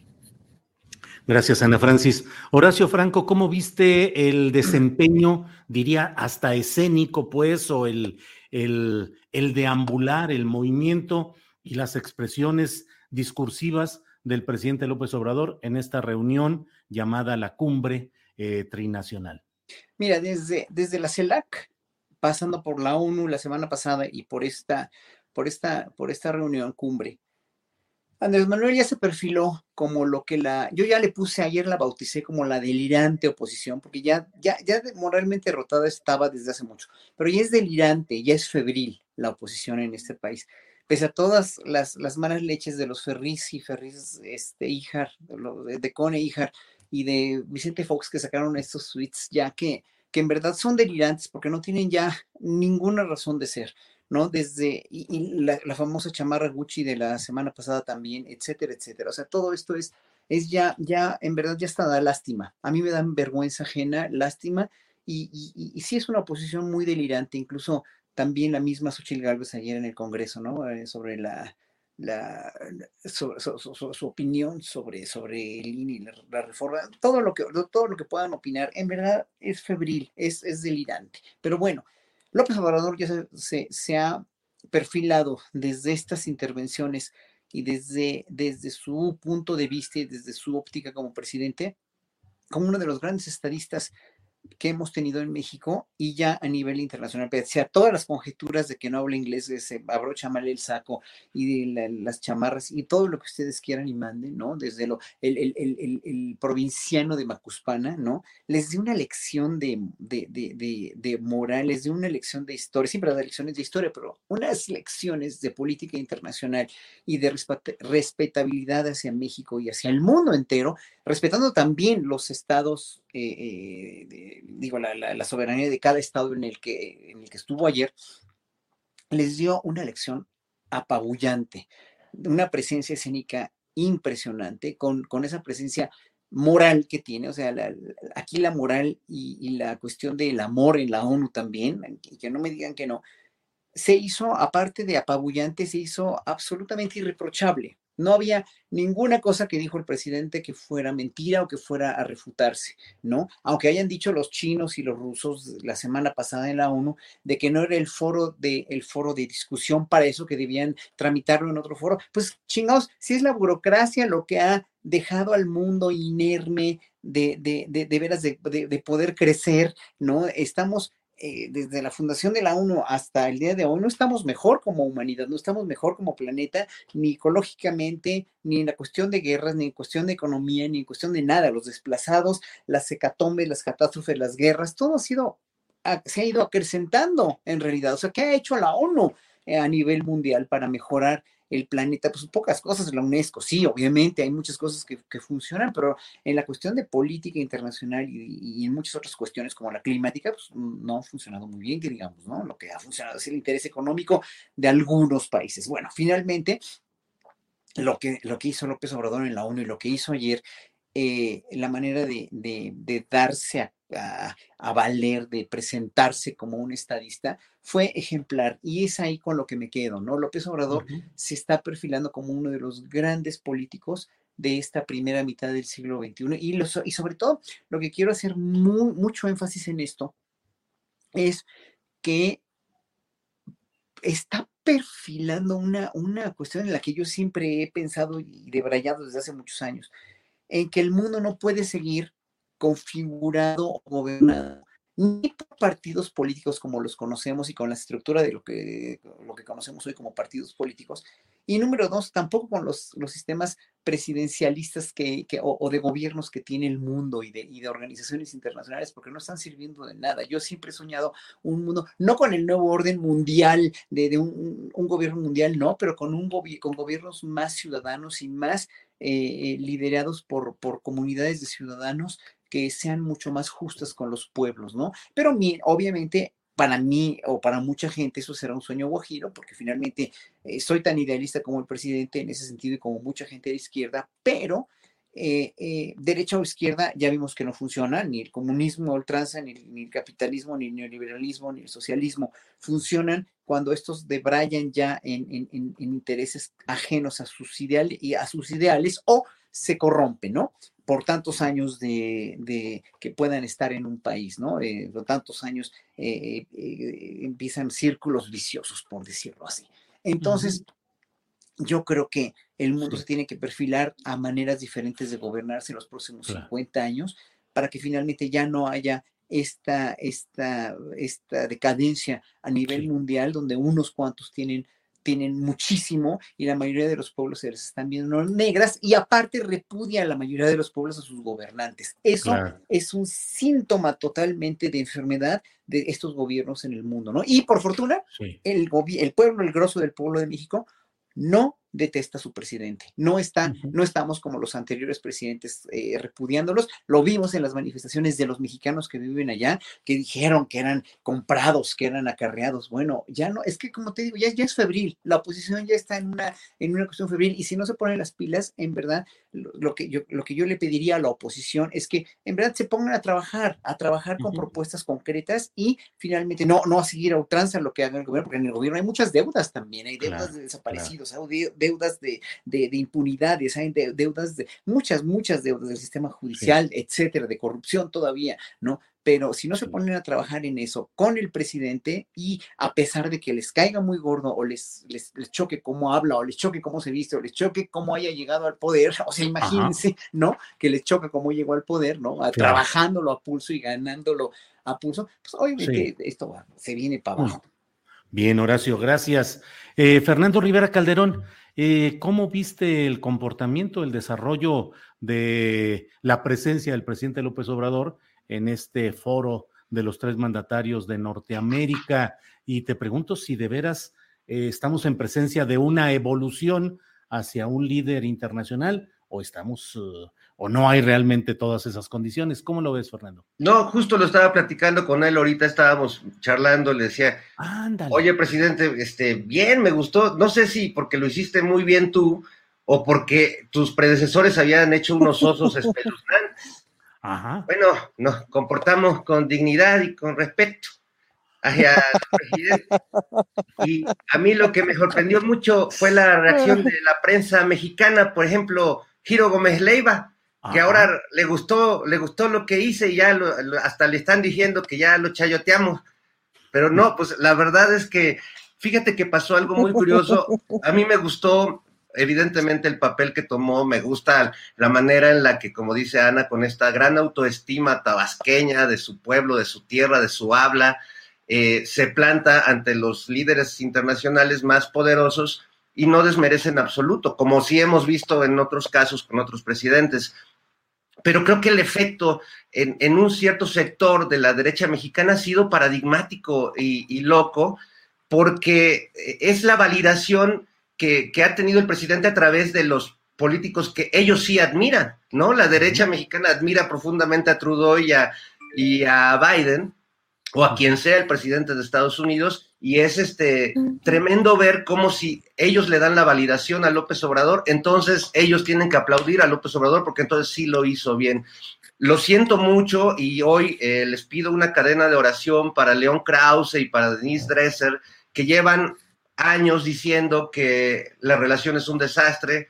A, a, Raimundo también le mando un abrazo solidario, porque bueno, ellos desde hace años tienen información privilegiada de fuentes muy cercanas a ellos que dicen que cada vez está peor la relación y que desde que México no reconoció a Biden cuando todos querían que lo reconocieran, y que iba a acabar haciendo ridículo y Denise Dresser ya está eh, como que se metió a la cabeza de Biden y, de Trudeau eh, y adivina cómo el presidente hace el oso eh, dentro de la cabeza de ellos. Pero creo que es bien, bien curioso el fenómeno y habla también del malinchismo que tenemos. A mí sí me sorprende yo sí hago ese seguimiento de, ese viraje. Acabo de ver en, en otros medios mainstream, en los noticieros, pues este nado ahora sincronizado a favor del presidente, ¿no? Entonces, me parece un fenómeno digno de sociológico, ¿no? De análisis.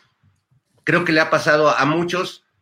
Yo creo que el mismo Horacio lo ha vivido y lo han vivido otros artistas que quizás cuando trabajas en México, pues tienes una validación así como que la gente te está dando chance, ¿no? Pero cuando resulta que fuiste y triunfaste en Europa o tocaste en un escenario importante en Estados Unidos o fuiste validado en otro lugar, ah, entonces ya, ahora sí ya triunfaste en la vida, ¿no?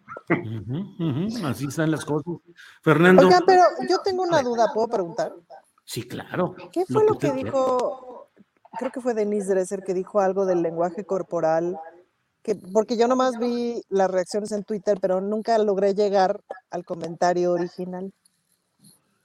No sé, realmente no lo he visto, pero tal vez haya sido, circuló mucho una imagen donde se ve el presidente con las manos, los dedos de las manos entrelazadas, y luego hicieron un arreglo gráfico en el cual se ve la silla muy grande y él se ve chiquito, con las manos entre los dedos entrelazados y los pies colgando. No sé si a eso se haya referido. Había hablado. la, Otra que, la otra que me gustó fue la de Biden agarrando la piernita.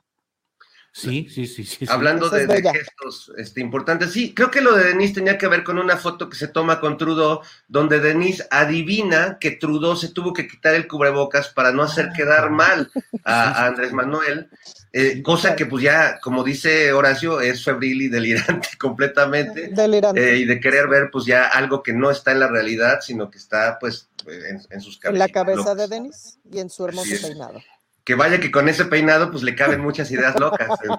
No hay manera de no hacer chistes del peinado, Fernando. detente, detente, perdón. Otro muy bien peinado es eh, Claudio X González ah, en una caricatura de Waldo en el Universal, en la cual dice por acción o por emisión, y está eh, Claudio X González echando humo por las orejas y está muy enojado apuntando a Joe Biden y a Justin Trudeau en su famosa lista negra por acción o por omisión.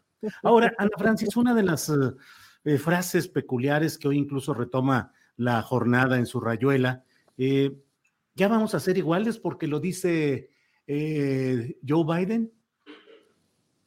No, bueno, pues obviamente no vamos a ser iguales todavía, pero lo que sí es cierto es el gran oficio de la política de Estados Unidos de decirnos lo que queremos escuchar en este momento, pues, ¿no? Andrés Manuel ha insistido e insistido desde Trump, ¿no? Ha insistido, e insistido de ya, por favor, déjenos de tratar como su patio trasero, ¿no? Con, cosas mucho más educadas, en fin, con, con, con este discurso que hace sobre la conveniencia del bloque económico. Creo que una de las cosas que fue sorprendente al inicio de este gobierno fue que de alguna manera hubo este rumor de entonces van a echar para atrás el Tratado de Libre Comercio, porque el Tratado de Libre Comercio fue un horror cuando se firmó, etcétera, etcétera. Pues no, evidentemente no. Es decir, de las primeras cosas que hizo este, este gobierno fue la refirma del Tratado de Libre Comercio y evidentemente la renegociación de un montón de cosas. Y ha sido muy importante como ha estado Tatiana Cloutier, insiste e insiste en aquí nos querían hacer de chivo los tamales y entonces lo estamos peleando. Aquí también querían hacernos de chivo los tamales, entonces lo estamos peleando. Un poquito la sensación es que cuando les vas poniendo un alto, los, este, como que el gobierno norteamericano dice, sí, por eso, sí, nosotros somos bien educados, siempre lo hemos sido pues si te dejas, se van hasta la cocina, literal, pues, ¿no? Entonces, claramente tenemos un presidente que les ha puesto límites y límites y límites y límites y límites, insistiendo en este asunto de atacar las causas de la migración o de los problemas que generaría la migración, porque la migración no necesariamente es un problema, o más bien no es un problema, eh, sino las causas de la pobreza que hacen que la gente se desplace por, etcétera, ¿no? Entonces, Andrés Manuel ha insistido en esto y sí sabemos que el señor es terco, pues, ¿no? Es terco y tenaz. Entonces, y, mm, entonces que por primera vez el gobierno norteamericano empieza a hablar como de atacar las causas y empezar a hablar de ayudar a atacar las causas y ayudar a los países de Centroamérica, etcétera, etcétera, pues me parece que es como muy importante, ¿no? Entonces, em, eso, ah, eso es como, um, como de alguna manera, pues sí, me parece que el buen oficio diplomático del gobierno de Estados Unidos de terminar de redondear esas ideas, ¿no? Y de un poco decirnos lo que queremos escuchar. Las letras chiquitas es donde se arman los sillazos, pues, ¿no? La serie de reuniones que no vemos en ningún lado, que tienen los funcionarios eh, de relaciones exteriores, que tienen la secretaria de Economía, etcétera, en donde van viendo punto por punto qué dice la coma y por qué tu traducción dice otra cosa que no es la que yo entendí, pues, ¿no? Porque que así lo hemos no, vivido. que así lo hemos vivido, no es un gobierno amable, nunca ha sido un gobierno amable con México. Se agradece la amabilidad pública, se agradece el reconocimiento público de nuestro presidente y de lo que dice, sobre todo por esto que dice Fernando. Ahora, ahora ¿cómo le va a hacer mi hermana Consuelo para decir que no es un estadista si Biden dice que es un estadista? ¿Me explico? A mí me hace un favor con mi familia, digamos, ¿no? Pero, pero, este, o sea, pero no olvidemos quién es Estados Unidos. Claro, claro. Gracias, Ana Francis. Horacio Franco, eh, en este eh, vaivén o subibaja de declaraciones y realidades, pues tenemos la declaración muy positiva y muy plausible eh, pidiendo que se frene eh, el rechazo a los migrantes y que se entre a una etapa de una, un flujo migratorio ordenado. Y por el otro lado está la realidad pues del trato duro, seco, eh, violento contra, eh, contra personas migrantes que vienen de Centroamérica en la frontera sur de México. ¿Cómo conciliar el discurso y esa realidad, Horacio? Yo creo que no hay que olvidar una cosa que es, o, varias cosas que son fundamentales entender, el entendimiento. Número uno, Estados Unidos, Estados Unidos eh, es un país con dos partidos políticos. Y de los dos partidos políticos, ha sido el demócrata el que más acciones en contra de la migración mexicana ha tomado. Con, con este, eh, eh, eh, con Bill Clinton, cuando Clinton hace los muros, ¿no? O sea, es un presidente del Partido Demócrata, ¿no? O sea, ningún de los republicanos, bueno, con Reagan se firma esta amnistía, ¿no? Que es republicano, curiosamente, o sea, los republicanos parece ser o sea, en las acciones al menos han, apoyado más la cuestión migratoria y eso históricamente está como comprobado, dijéramos, ¿no? Aunque Trump rompe la regla, pero eh, Trump rompe la regla con todos, porque Trump no conoció reglas, nada más había la suya y la de los que lo pusieron ahí, ¿no? Entonces, la cuestión con la, la, política norteamericana es que nosotros no logramos entender realmente cuál es la, cuál es la, el campo de acción y más aún hoy ese campo de acción de Biden está total y absolutamente restringido porque hay muchos conflictos dentro de su gabinete, hay muchos conflictos dentro del Partido Demócrata con él, para con él, y, realmente yo creo que ahí López Obrador también, y eso no lo hemos dicho, aprovechó esta coyuntura y este momento de que Biden está bastante limitado, dijéramos, para, para poder decir las cosas más como son, creo, creo yo, quisiera, quisiera este, eh, leer entre líneas de todo el discurso que dijo ayer nuestro presidente, pero este, obviamente estamos todavía sufriendo los rezagos de una política y de un condicionamiento de trato a los migrantes por parte de Trump, por parte del gobierno de Trump, que ya no, ya no es, ya no es válido, pero estamos ahorita, como no hay una política migratoria o una, una cuestión ya definitoria en el gobierno de Biden, todavía seguimos con los mismos estragos y con nuestra, también con nuestra, este, con nuestra burocracia y nuestra muy mal educada burocracia del Instituto Nacional de Migración y de policías, etcétera, etcétera, y el no saber a dónde están parados y cómo hay que tratarlos hasta que no se haga algo más definitorio, creo que esto va a seguir, aparte de que las caravanas están llegando y están organizándose para, para, hacerse presentes, ¿no? Eh, sean patrocinadas o no, bueno, en el gobierno de Trump sabíamos o se rumoraba que estaban patrocinadas por Soros, que yo no, no sé ni lo, ni lo, lo podría afirmar, pero en un momento dado sí, es, está de pensarse, pues, ¿no? O sea, todavía no hay una política migratoria y qué bueno que ayer se trató de definir, que lo trató de definir López Obrador, acepten a los migrantes, regúlenlos, o sea, porque ese es un país de migrantes, Estados Unidos tiene que aprender una lección muy, muy, este, muy dura para ellos, que ellos se hicieron de, o sea, ¿quién no es migrante en Estados Unidos? ¿Y por qué este racismo tan, tan explícito o a veces tácito en muchos lugares de Estados Unidos contra los latinoamericanos, contra los mexicanos, ¿no? Y contra los guatemaltecos, que ellos no saben ni, dónde está Guatemala ni El Salvador, todos son mexicanos.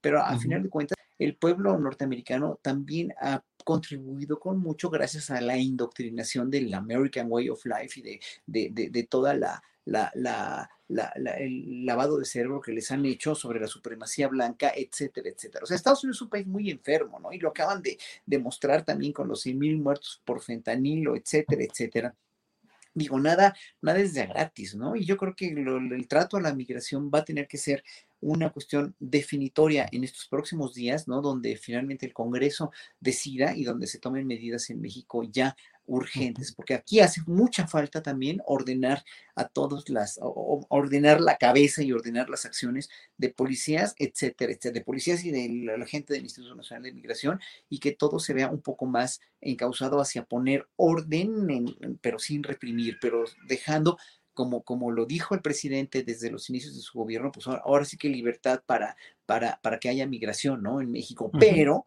obviamente pues con esa espada, con el, con el cuchillo aquí en la sien que le puso este Donald Trump, obviamente no pudieron hacer nada y seguimos pagando las consecuencias de eso. Seguimos pagando consecuencias de todo.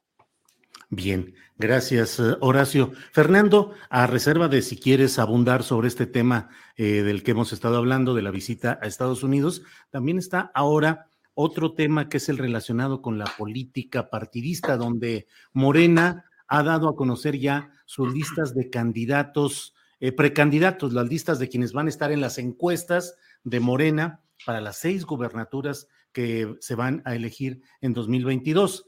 Yo pregunto, ¿sigue la recurrencia a las encuestas? ¿Eso será positivo o negativo? Uno.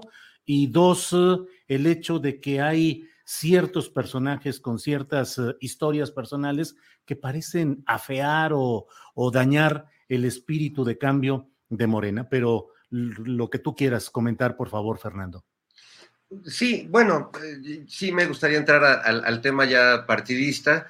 Eh, coincido con Horacio en que el, tema migratorio es un tema que nos rebasa y que tampoco deberíamos dejarlo solo en manos de los líderes políticos, sino que como sociedad tendríamos que empezar a ver de qué manera podemos incidir en paliar o en hacer menos graves estos abusos que estamos viendo de, ambas partes, ¿no? Los excesos que se dan de los migrantes desesperados contra la policía cuando tienen oportunidad y de la policía eh, en, caso contrario. Pero bueno, hablando de, los partidos, yo sí creo que en el caso de Morena, eh, pues hay un tema digno de, de, un debate profundo, porque este pragmatismo un poco que tanto se le ha cuestionado, le hemos cuestionado a Mario Delgado, que hizo que llegara Félix Salgado a la gubernatura de Guerrero a través de, su hija, pero que bueno, llegara a la candidatura de entrada a Félix.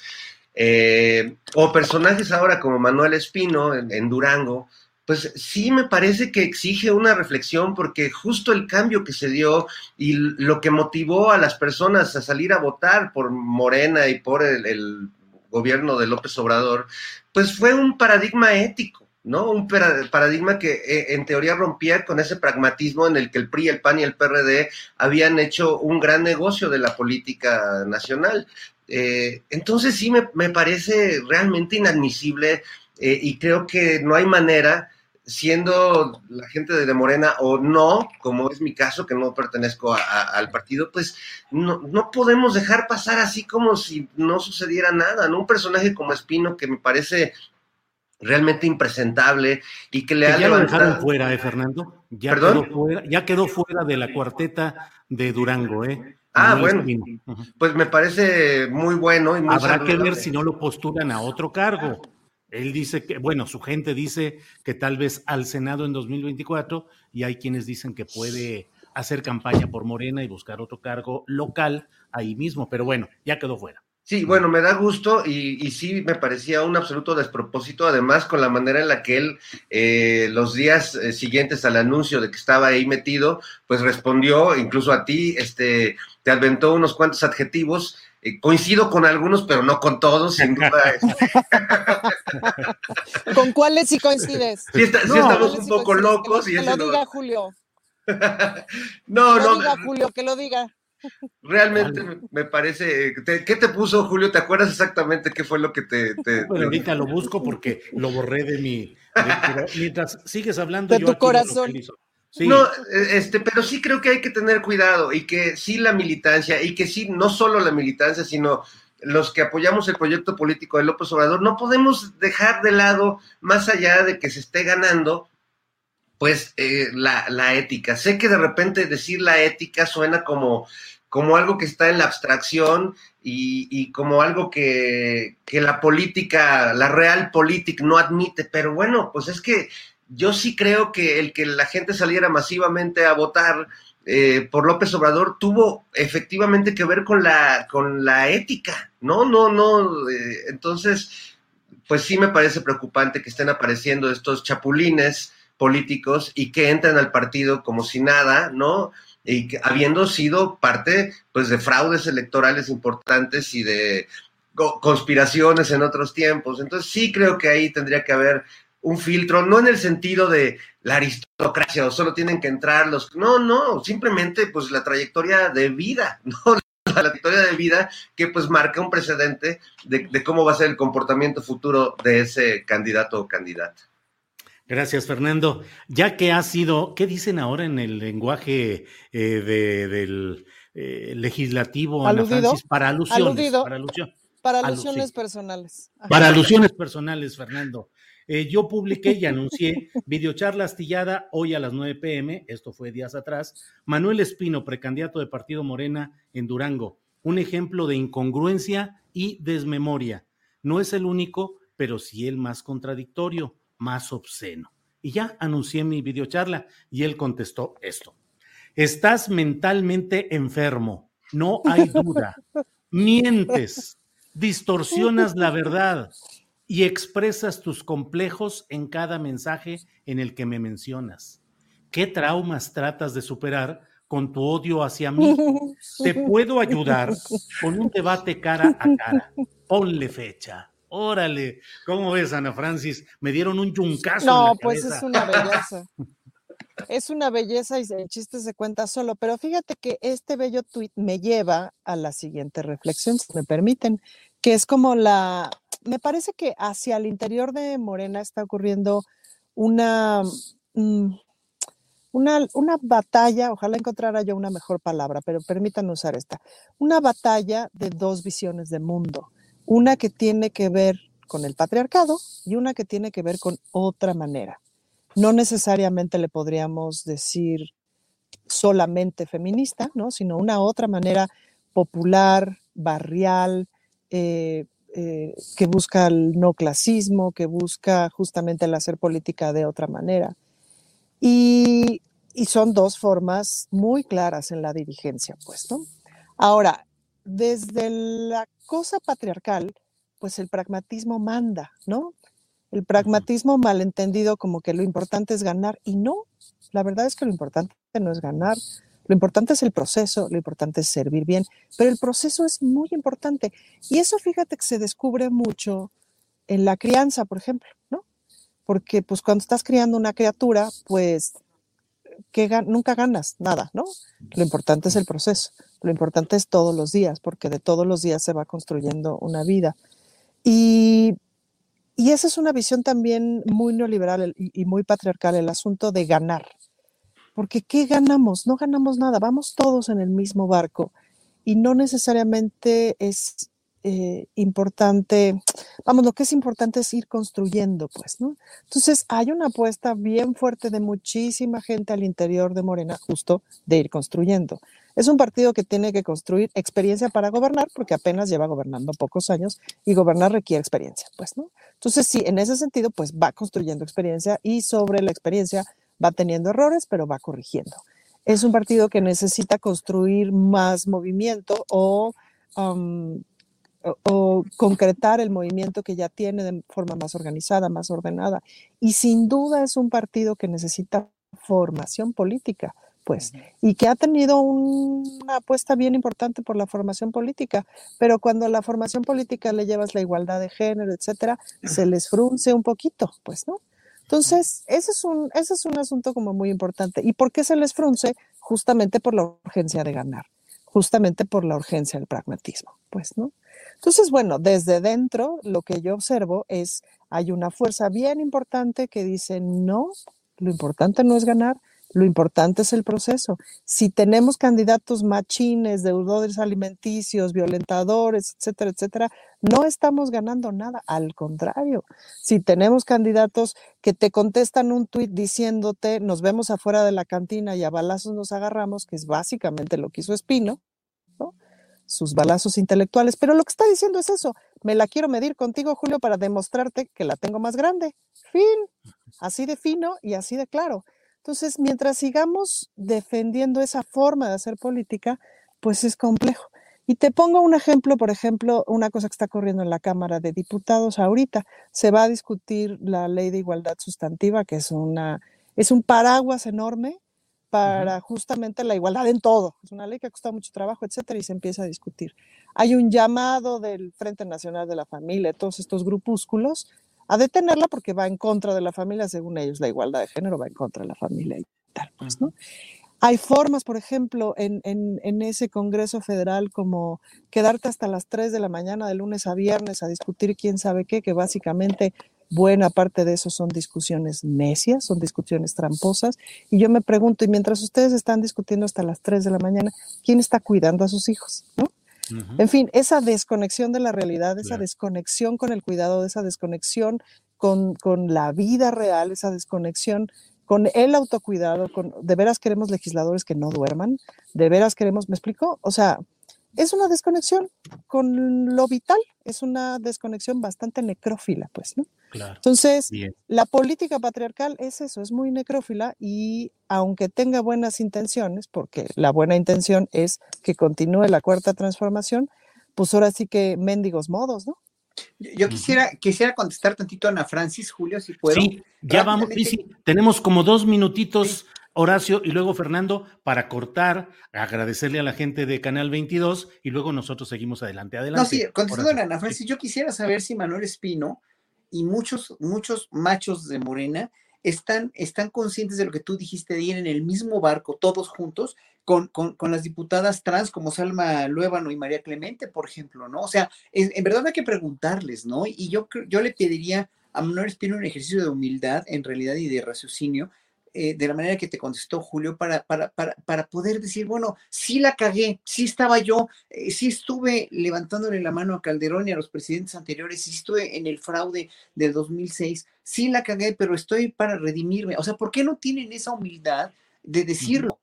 Tanto él como pues mucha gente de la que quisiéramos oír de su propia boca, ¿no? O sea, eh, no sé, y es ahí donde, donde a los ciudadanos nos sigue doliendo Morena y nos sigue doliendo que no haya este, de todos nos unimos en el mismo barco, ¿no? Claro, gracias Horacio.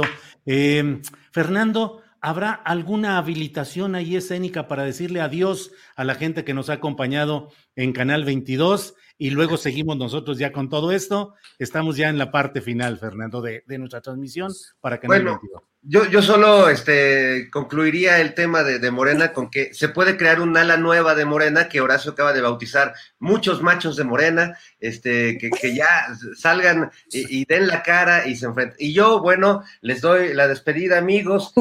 Muchas gracias por habernos acompañado en Canal 22. Nos vemos la próxima semana. Adiós, amigos. Muy bien, muchas gracias, muchas gracias. Gracias a quienes nos han acompañado en este segmento, en esta parte del programa. Gracias a quienes nos ven en Canal 22 los viernes a las 7 de la noche. Muchas gracias y nosotros seguimos aquí en el canal de Julio Astillero. Oye, Julio, acabemos con un jingle. Muchos machos de morena. ¿Cuál? ¿Cuál sería? Muchos machos de morena. No, así. Órale. bueno, pues ya nos falló para esta vez. Hay que ponernos de acuerdo para los finales de todo esto, pero seguimos, seguimos, seguimos en el canal, seguimos en nuestro programa. Entonces, Fernando Rivera, eh, sobre este tema de Morena, ¿querías abundar algo más o quieres tomar algún otro, algún otro tema? Este, no, bueno, simplemente que es importante que se dé este debate. Eh, sé que al interior del partido está y que está fuerte, porque pues sí creo que al, mismo tiempo la situación que estamos viendo del PRI, del PAN y del PRD, eh, que están cayendo así en un vacío interminable y que cada paso que dan parece conducirlos más hacia esa eh, pues desaparición paulatina, ¿no? Pues eh, creo que hace que, la reflexión interna en Morena, convirtiéndose en el nuevo partido de Estado, ¿no? Eh, pues tenga que ser más dura. Eh, espero que eso no termine al final en muchas decisiones y en, el nacimiento de nuevos partidos que sigan este, requiriendo el presupuesto que, que línea además vemos que pues es pobrecitos no, no les alcanza para, para mantener nuestra democracia. Entonces también que alguien piense en los niños. De, Gracias. Una como sea, pero las criaturas. Sí, claro, imagínate. Ana Francis, como siempre en la parte final del programa, el tema que desees abordar, el enfoque que quieras, aquí estamos escuchándote. Fíjate que ayer fui a la inauguración de Original, que es un encuentro que se está haciendo en Los Pinos, que ya de entrada ir a Los Pinos, a mí me da una alegría así, supina. Entonces, es un encuentro que se está haciendo entre artesanos, artesanas, tejedores, bordadoras, etcétera, diseñadores, empresarios, este, del textil y de las artesanías y del calzado y etcétera. Con, hay desfiles de moda, hay pasarelas, hay, en fin, hay una serie de actividades que si le buscan original en las redes sociales lo van a encontrar para que se lancen a las actividades. Pero lo que es muy importante, Julio, es que todas estas actividades están acompañadas por el gobierno, por la Secretaría de Cultura, porque la idea es que dejen de plagiar los diseños originales de, la de las culturas originarias, en los bordados, en los textiles, etcétera, etcétera, etcétera, y darles la altura y la dignidad que se merecen. Entonces, ayer fue la inauguración, la pasarela, etcétera, con, colores de piel muy distintas, con alturas, con cuerpos distintos, con fachas distintas, con una dignidad, Julio, que yo no había visto nunca para justamente nuestras artes originarias. Y eso, híjole, eh, fue muy emocionante, lloré como loca, fue de veras muy, muy emocionante. Entonces, está todo el fin de semana en Los Pinos, viernes, sábado y domingo, y además pues comprar y etcétera, que está muy bien. Este, en fin, híjole, no se lo pierdan porque todo, todo es, todo es un hecho histórico, todo es como, como estar acudiendo a la toma de la Bastilla, pero, pero, pero con bordados, pero con, con amor, los pinos, no, en fin, original en los pinos. Vayan, no se lo pierdan.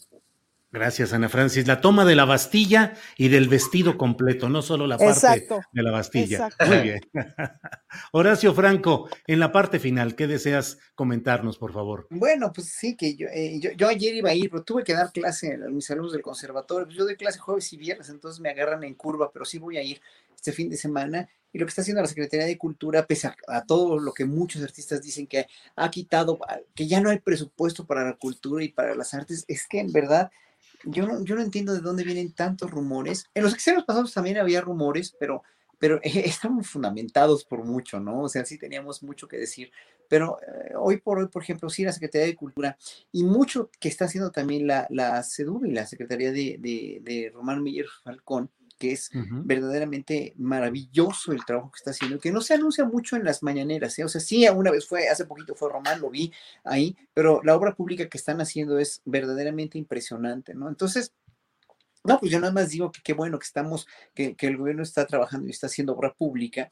Y este, bueno, que por cierto, el sábado que fue el, cumpleaños de Andrés Manuel López Obrador, a mí, yo a mis amigos muy queridos siempre les mando mañanitas, ¿no? Cuando, cuando, cuando me sé los cumpleaños, les mando mañanitas, ¿no? De, les grabo unas mañanitas en la flauta y el sábado se las grabé al presidente eh, por un mensaje de texto que le mandé a su esposa con la que trabajo en la Comisión de Memoria Histórica y cultural, ¿no? Nada más se lo mandé para que se lo diera, nada más de mi parte, así ya, ¿no? Y cuando vi que lo publica en Facebook y lo publica en Twitter, bueno, se me cayeron los calzones, dije trágame tierra, ¿no? Qué lindo. Bueno, me hizo el día, obviamente, eso fue una enorme diferencia del presidente y este, pues no sé, eso nada más quería pues, ah, este, comentarlo como anécdota, porque en verdad sí me sorprendió muchísimo, ¿no? Muchísimo, muchísimo.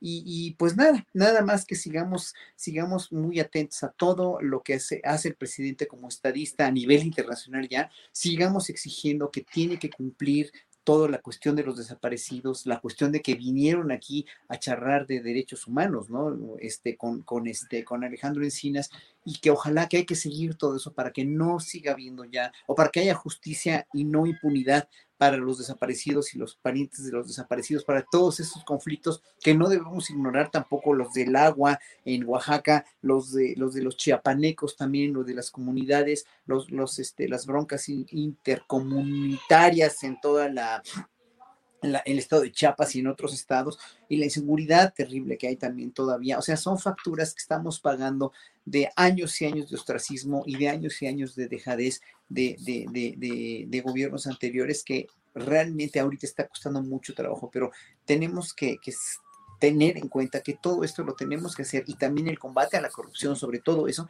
lo tenemos que hacer nosotros los ciudadanos. No es el presidente solo, no es su gabinete, no son los secretarios, no, es, no son las cámaras, no es eh, la policía no es el ejército. Otra cosa también que el ejército está pues, posesionándose de, del, este, del país, pues no, o sea, el ejército también tiene, en otros países también el ejército tiene muchas labores que no tienen nada que ver con la seguridad o con la cuestión de, las guerras, ¿no? Tienen muchos contratos los ejércitos de Estados Unidos también para construir, para hacer, o sea, no, no entienden que, que, que, eh, en un momento dado es muy conveniente también que las Fuerzas Armadas, en este sentido, y, eh, estén trabajando en, en, este tipo de cosas con el presidente, porque así finalmente tenemos mucho menos riesgo de un golpe de Estado, ¿no? También, y eso se, se, tiene que ver como de una manera muy objetiva si estamos apoyando este gobierno. Y eh, bueno, nada más es eso, ¿no? trabajar en conjunto como sociedad para eliminar la corrupción de nuestros alrededores, de nuestro entorno inmediato, y, y, y bueno, pues seguir siempre eh, siendo críticos con lo que no están haciendo como deberían hacerlo o lo que no estamos viendo de resultados, ¿no? Muy, independientemente de que diga, o, diferente, perdón, de lo que dice la febril y la, la, la delirante oposición de que en este país no funciona nada, lo cual es una total y absoluta falacia.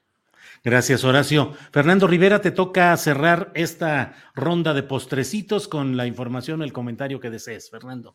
Bueno, pues uno bueno y uno malo. Este, la buena, yo creo que vale la pena eh, analizar el, fenómeno de, el afecto popular que sigue teniendo el presidente. Me parece notable que en tres momentos en Nueva York, en su cumpleaños y ahora en, en esta visita con, con Trudeau y con Biden, pues hay grandes manifestaciones de afecto que aunque la, oposición y la derecha dicen que les pagan a todos y que todo es un montaje, pues eh, no hay manera, no hay manera de hacer un montaje de, esas manifestaciones espontáneas de la gente que pues eh, en Estados Unidos me parece que han desconcertado a, algunos medios y a la gente de seguridad y creo que vale la pena considerarlo y, yo le pido a toda esa a toda esa gente como Escuchaba ayer con Rubén Luengas a Francisco Martín Moreno que hablaba de que el presidente es cruel y carente de empatía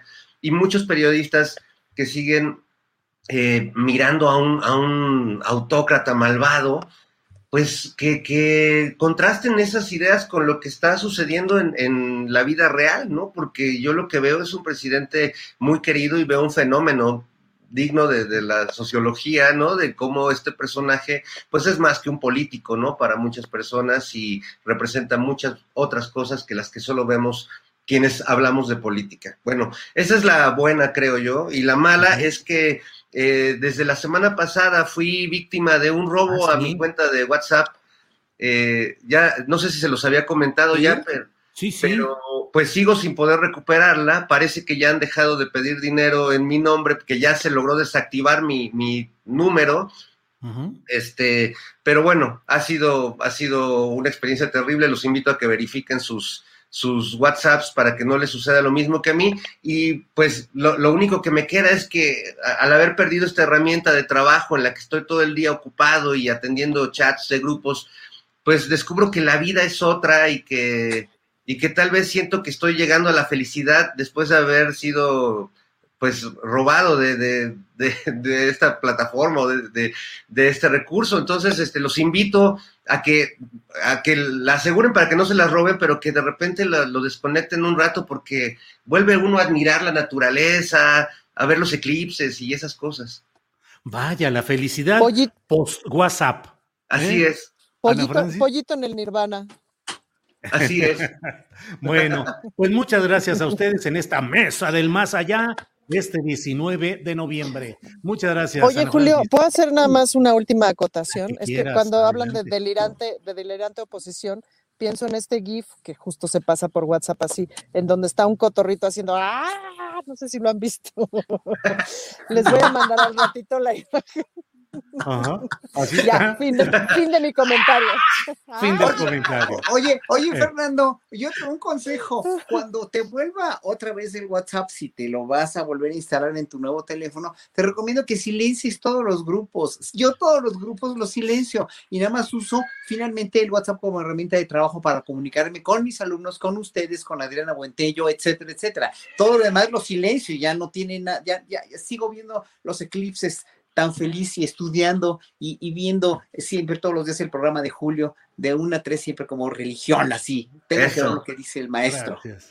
Yo también me, me vado con eh, de los grupos, siempre eh, escapo de los grupos y por otra parte hay gente que envía mucha información spam de sus columnas, de sus reportes y es interesante pues, pero siempre les digo, por favor reservemos los mensajes directos para los fines eh, originales, que son la comunicación personal muy concreta y no para el envío de cosas que yo puedo encontrar en las redes, su texto. Entonces, eh, con, de esa manera también me libro mucho de que estén enviando material no solicitado. En fin, bueno, pues que siga la vida con WhatsApp o sin él en esta etapa que Fernando Rivera propone, que es la felicidad post-WhatsAppiana. bueno, gracias Fernando, gracias Ana, gracias Horacio. Gracias a todos, gracias Julio. Gracias. gracias. Hasta luego. Gracias Ay, y seguimos ahora, seguimos adelante. Bueno, pues ya ve usted cómo es la mesa del más allá. Gracias a Horacio, a Ana Francis, a Fernando por esta hora de, de mucha, de, de, análisis, de comentarios profundos y también de alegría, de contento, de inteligencia crítica. En fin, pues muchas gracias y recuerde que lo puede ver en repetición a las 7 de la noche en Canal 22, hoy mismo, los mismos viernes, mm, cuatro horas después, está ya disponible en Canal 22 en una transmisión que agradecemos al canal y a su director Armando Casas. Es una transmisión que se hace sin ninguna retribución económica, es decir, solamente nosotros ponemos a disposición de Canal 22 este programa sin que haya ninguna retribución, retribución económica. Es uh, absolutamente honorario este asunto. Muy bien, pues bueno, tenemos como siempre la información relevante del día. ¿Con quién? Pues con Adriana Buentello. Adriana, ya estamos aquí de regreso. Ya listísimos, Julio, para cerrar, para que ya también disfruten el fin de semana y sepan que están bien informados, pero además que disfrutarle esta mesa siempre del más allá para quienes no la vieron, pues pueden verla también en nuestro canal o ver también el canal 22, Julio. Y pues tú dabas cuenta ya al inicio del programa de este rumor ¿no? De este rumor que se empezó a esparcir sobre la renuncia del secretario de Salud, Jorge Alcocer, porque, bueno, obviamente nosotros como periodistas tenemos que confirmar, pero en la mañana pues estuvimos muy movidos los periodistas porque empezó a correr el, rumor de que em, habría salido el secretario de Salud y fíjate que Em, además de que el propio vocero de la presidencia, Jesús Ramírez Cuevas, desmintió esta versión, eh, hoy en este evento al que fue invitado el secretario de Salud Jorge Alcocer eh, para emitir un eh, mensaje de honor este viernes en el Congreso Internacional de Salud Mental y Prevención de las Adicciones en la construcción de la paz en Acapulco Guerrero. Fíjate lo que dijo el secretario Julio. Dijo, yo en principio soy tal vez el menos estable aquí, estaré hasta dentro de tres años, pero si el presidente dice que hasta mañana, pues me voy y adelante. Estas son las palabras hoy el del secretario, del todavía secretario de Salud, Jorge Alcocer, Julio. Y pues, eh, perdón, ibas a, sí, digo, todo esto en el contexto, Adriana, pues de esas palabras fuertes que pronunció el presidente de la República, diciendo que ya no quería pretextos ni excusas en la falta del oportuno abastecimiento de medicinas, que no se podría dormir a gusto si no estaba cubierto ese tema. Luego al otro día, tú lo diste, diste cuenta de, de esta información de la mañanera, Adriana, donde el propio presidente dijo que bueno, que él apreciaba mucho el trabajo del secretario Jorge Alcocer, que a lo mejor dijo incluso, si no me equivoco, dijo algo así como, mis palabras se malinterpretaron. No, no, bueno, y afortunadamente tuvo eh, la postura del presidente de decir, eh, yo dije esto y son palabras. Le salió lo pasional, que le salió sí, sí, sí. Sí, sí, pero bueno, pues ahí está ese movimiento y ese ruidito que hoy ha tenido mucho rejuego en las redes sociales, donde en cierto momento se daba ya por un hecho. Eh, un periodista muy experimentado publicó el adelanto diciendo que ya estaba presentada la renuncia. Mm, ya ves lo que sucedió también con la renuncia de, de Julio Scherer Ibarra Adriana, que primero se dijo que se desmintió totalmente, el mismo vocero Ramírez Cuevas salió a decir que eso no era cierto y bla, bla, que es entendible, pues el vocero tiene que salir a veces a atajar este tipo de versiones, aunque vayan a suscitarse días después. Entonces aquí la pregunta es, de acuerdo, hoy no ha renunciado, la pregunta es, ¿ya presentó realmente su renuncia? Esa es la pregunta. Mm, ya veremos qué es lo que sucede. En fin, Adriana, eso quería comentar. Gracias, Julio. Pues eh, la verdad es que estaremos viendo precisamente si se dan movimientos de este tipo en los próximos días. Y fíjate que ahorita se está llevando a cabo en el Senado de la República, Julio, esta, eh, la, eh, la, comparecencia de estos miembros de la terna enviada por el presidente López Obrador para cubrir esta vacante que va a dejar el ministro Fernando Franco González.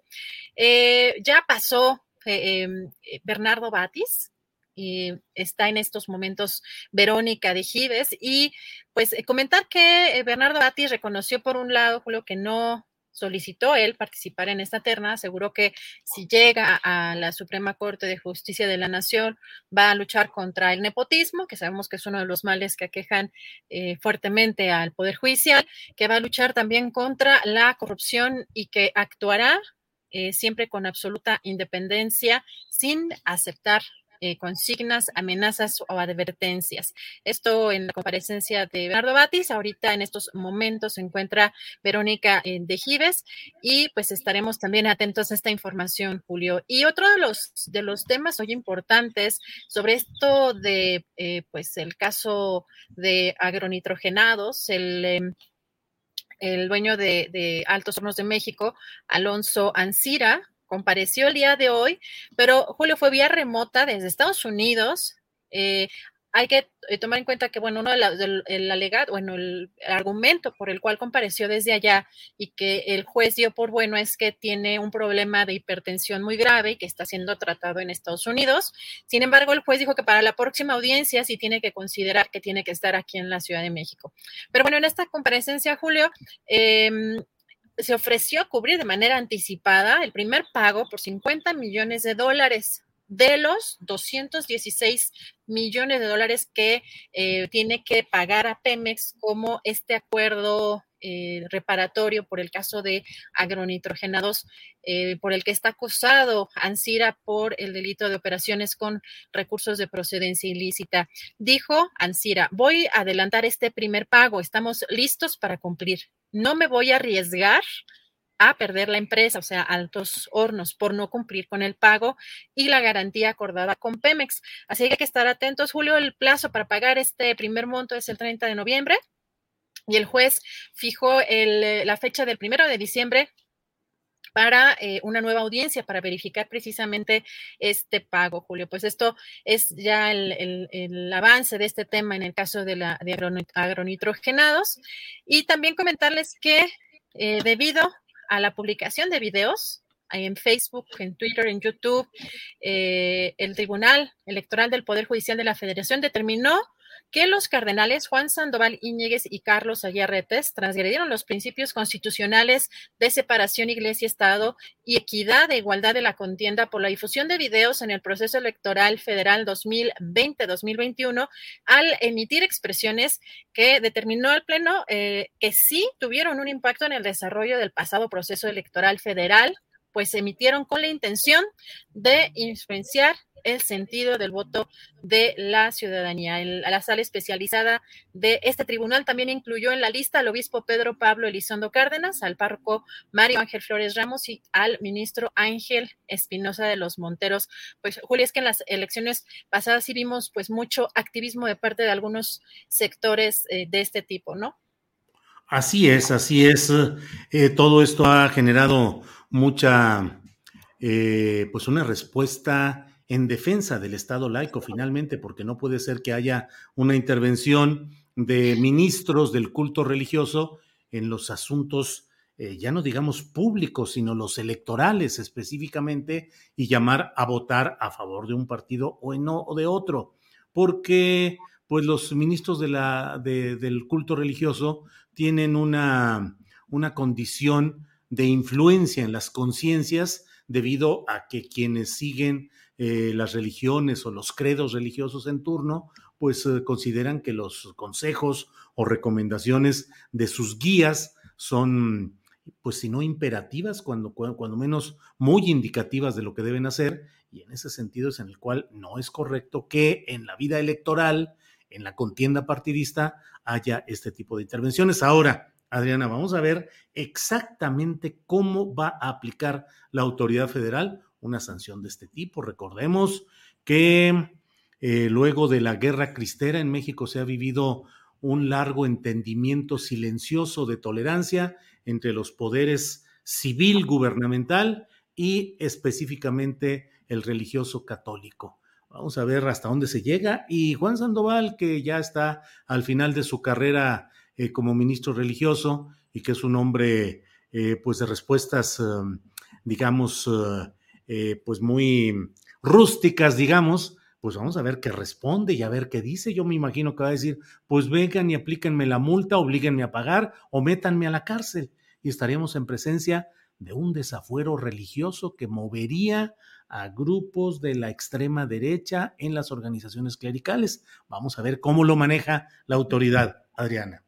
Así es, y eso es lo que estamos viendo cómo se manejaron de manera pública, pero hay que eh, considerar también que estos sectores están muy relacionados a estos grupos de ultraderecha que tienen un activismo político importante, eh, como en el caso de Frena, ¿no? Eh, incluso, pues, obviamente algunos sectores de, del panismo o de ciertos partidos políticos, incluso dentro del propio Morena hay otro tipo de también de grupos de esa religiosos que también tienen pues esa, ese activismo, Julio. Y comentar que, eh, pues, hoy si ustedes vieron, si tuvieron en, alguna eh, alguna afectación a sus servicios de ahora la empresa ya no es Facebook Inc., ahora ya es Med.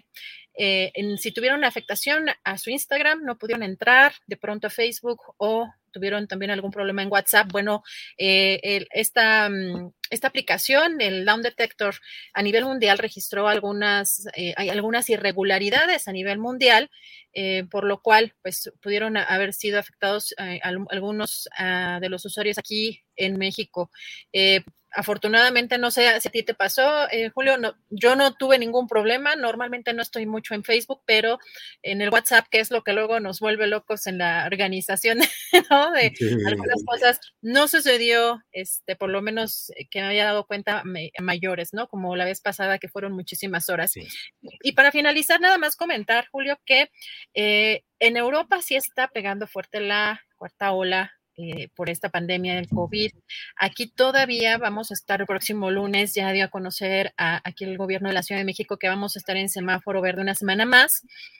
Y eh, pues fíjate que, que, pues como dato, en Austria inicialmente pues habían decidido que la cuarentena iba a ser exclusivamente para las personas no vacunadas, que además, Julio, esto va a ser una discusión pues muy complicada, muy compleja en el término también de las libertades, porque hay algunos países que están tomando medidas mucho más drásticas, sobre todo pues para la gente que eh, no se quiere vacunar, que tiene pues eh, por cuestiones eh, ideológicas o, tiene, toma la decisión de no vacunarse, pero en Europa está causando pues ya muchos estragos y Originalmente esta cuarentena estaba contemplada para las personas no vacunadas, pero el lunes, debido a que en los últimos días los contagios han, roto récords, pues fíjate, Julio, que pues, no tuvieron más alternativa este gobierno que ampliarlo a toda la población, así que no está permitido, salvo para hacer las compras. Estamos allá en, Austria, por ejemplo, como cuando iniciamos acá la pandemia, que solamente la gente puede salir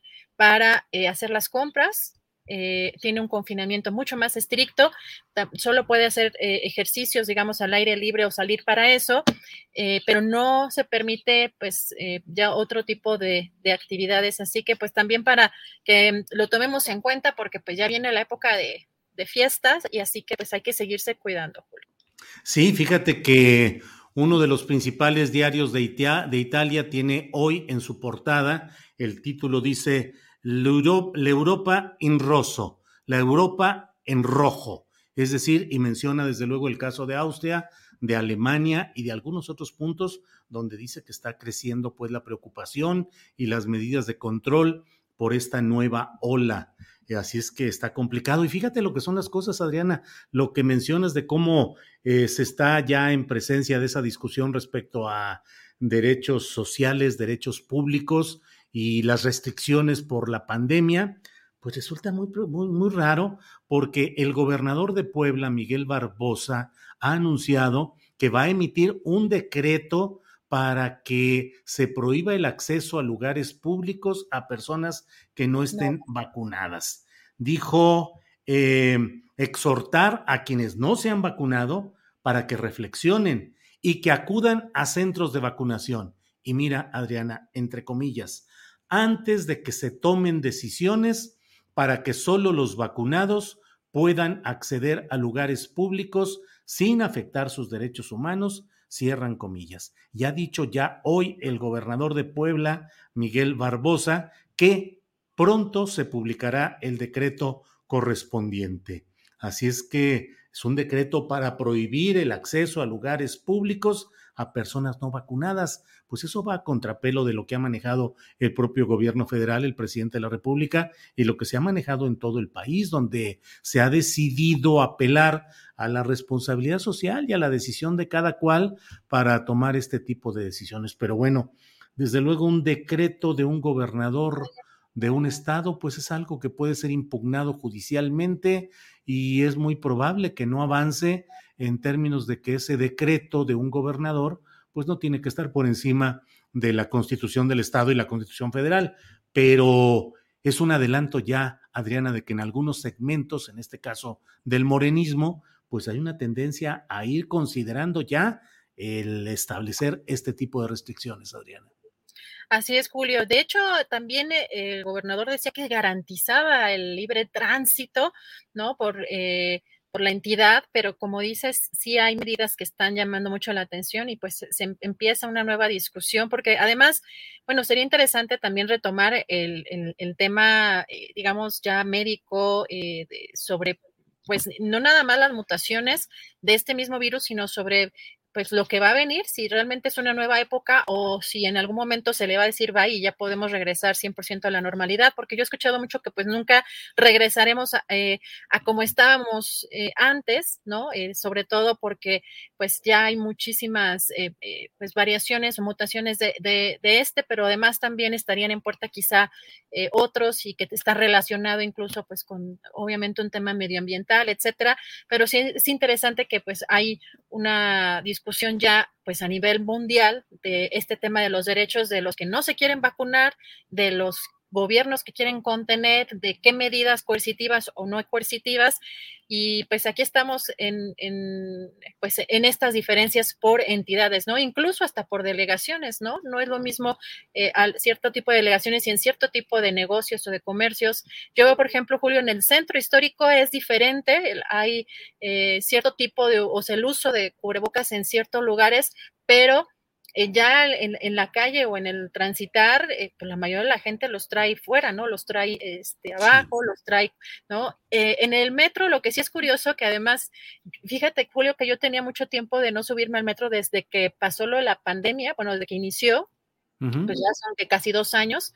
Y hace dos días que me volví a subir al metro, que además me sentí feliz en el, era rarísimo, porque pues veía a la gente dentro del metro o sea, pero no afuera, dentro del metro, sí muy, muy eh, con, el cubrebocas incluso bien puesto, que me, dio mucho gusto verlo, pero sí hay una disparidad también en, el, en, este, en esto del, uso y todavía pues un debate sobre si funciona o no funciona, si ya aprendimos muchas más cosas de, este virus, pero a ver qué sigue, Julio, a ver, le vamos a, dar seguimiento pues a, todo esto que está sucediendo. Y con la temporada que viene, la temporada de frío, las fiestas, las reuniones en locales cerrados, eh, hay que reconsiderar y hay que analizar todo lo que implica este tipo de eventuales reuniones porque sí va avanzando esto. Mm, y bueno, Adriana, pues pongámonos como tarea a ver si el lunes o el martes de la semana que entra tenemos algunos especialistas que nos ayuden a vislumbrar más o menos qué es lo que está pasando, cuáles son los riesgos y a dar información sensata, información de gente informada y conocedora que nos avise, que nos ayude a ver por dónde, como luego dicen, por dónde va el tiro y por dónde hay que cuidarse y todo, Adriana.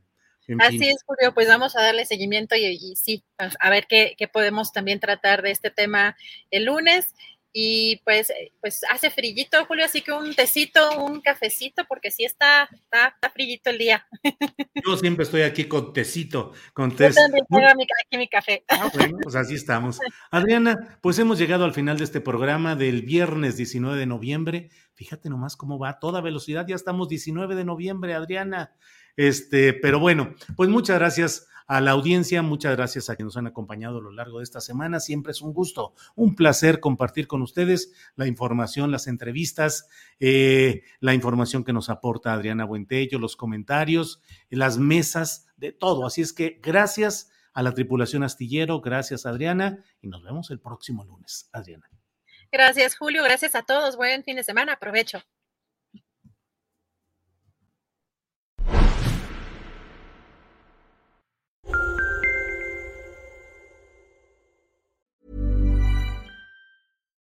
When you need mealtime inspiration, it's worth shopping Kroger, where you'll find over 30,000 mouthwatering choices that excite your inner foodie. And no matter what tasty choice you make, you'll enjoy our everyday low prices, plus extra ways to save, like digital coupons worth over $600 each week. You can also save up to $1 off per gallon at the pump with fuel points. More savings and more inspiring flavors make shopping Kroger worth it every time. Kroger, fresh for everyone. Fuel restrictions apply. En Sherwin Williams somos tu compa, tu pana, tu socio, pero sobre todo somos tu aliado, con más de 6.000 representantes para atenderte en tu idioma y beneficios para contratistas que encontrarás en aliadopro.com. En Sherwin Williams somos el aliado del PRO. Para que te enteres del próximo noticiero, suscríbete y dale follow en Apple, Spotify, Amazon Music, Google o donde sea que escuches podcast te invitamos a visitar nuestra página julioastillero.com.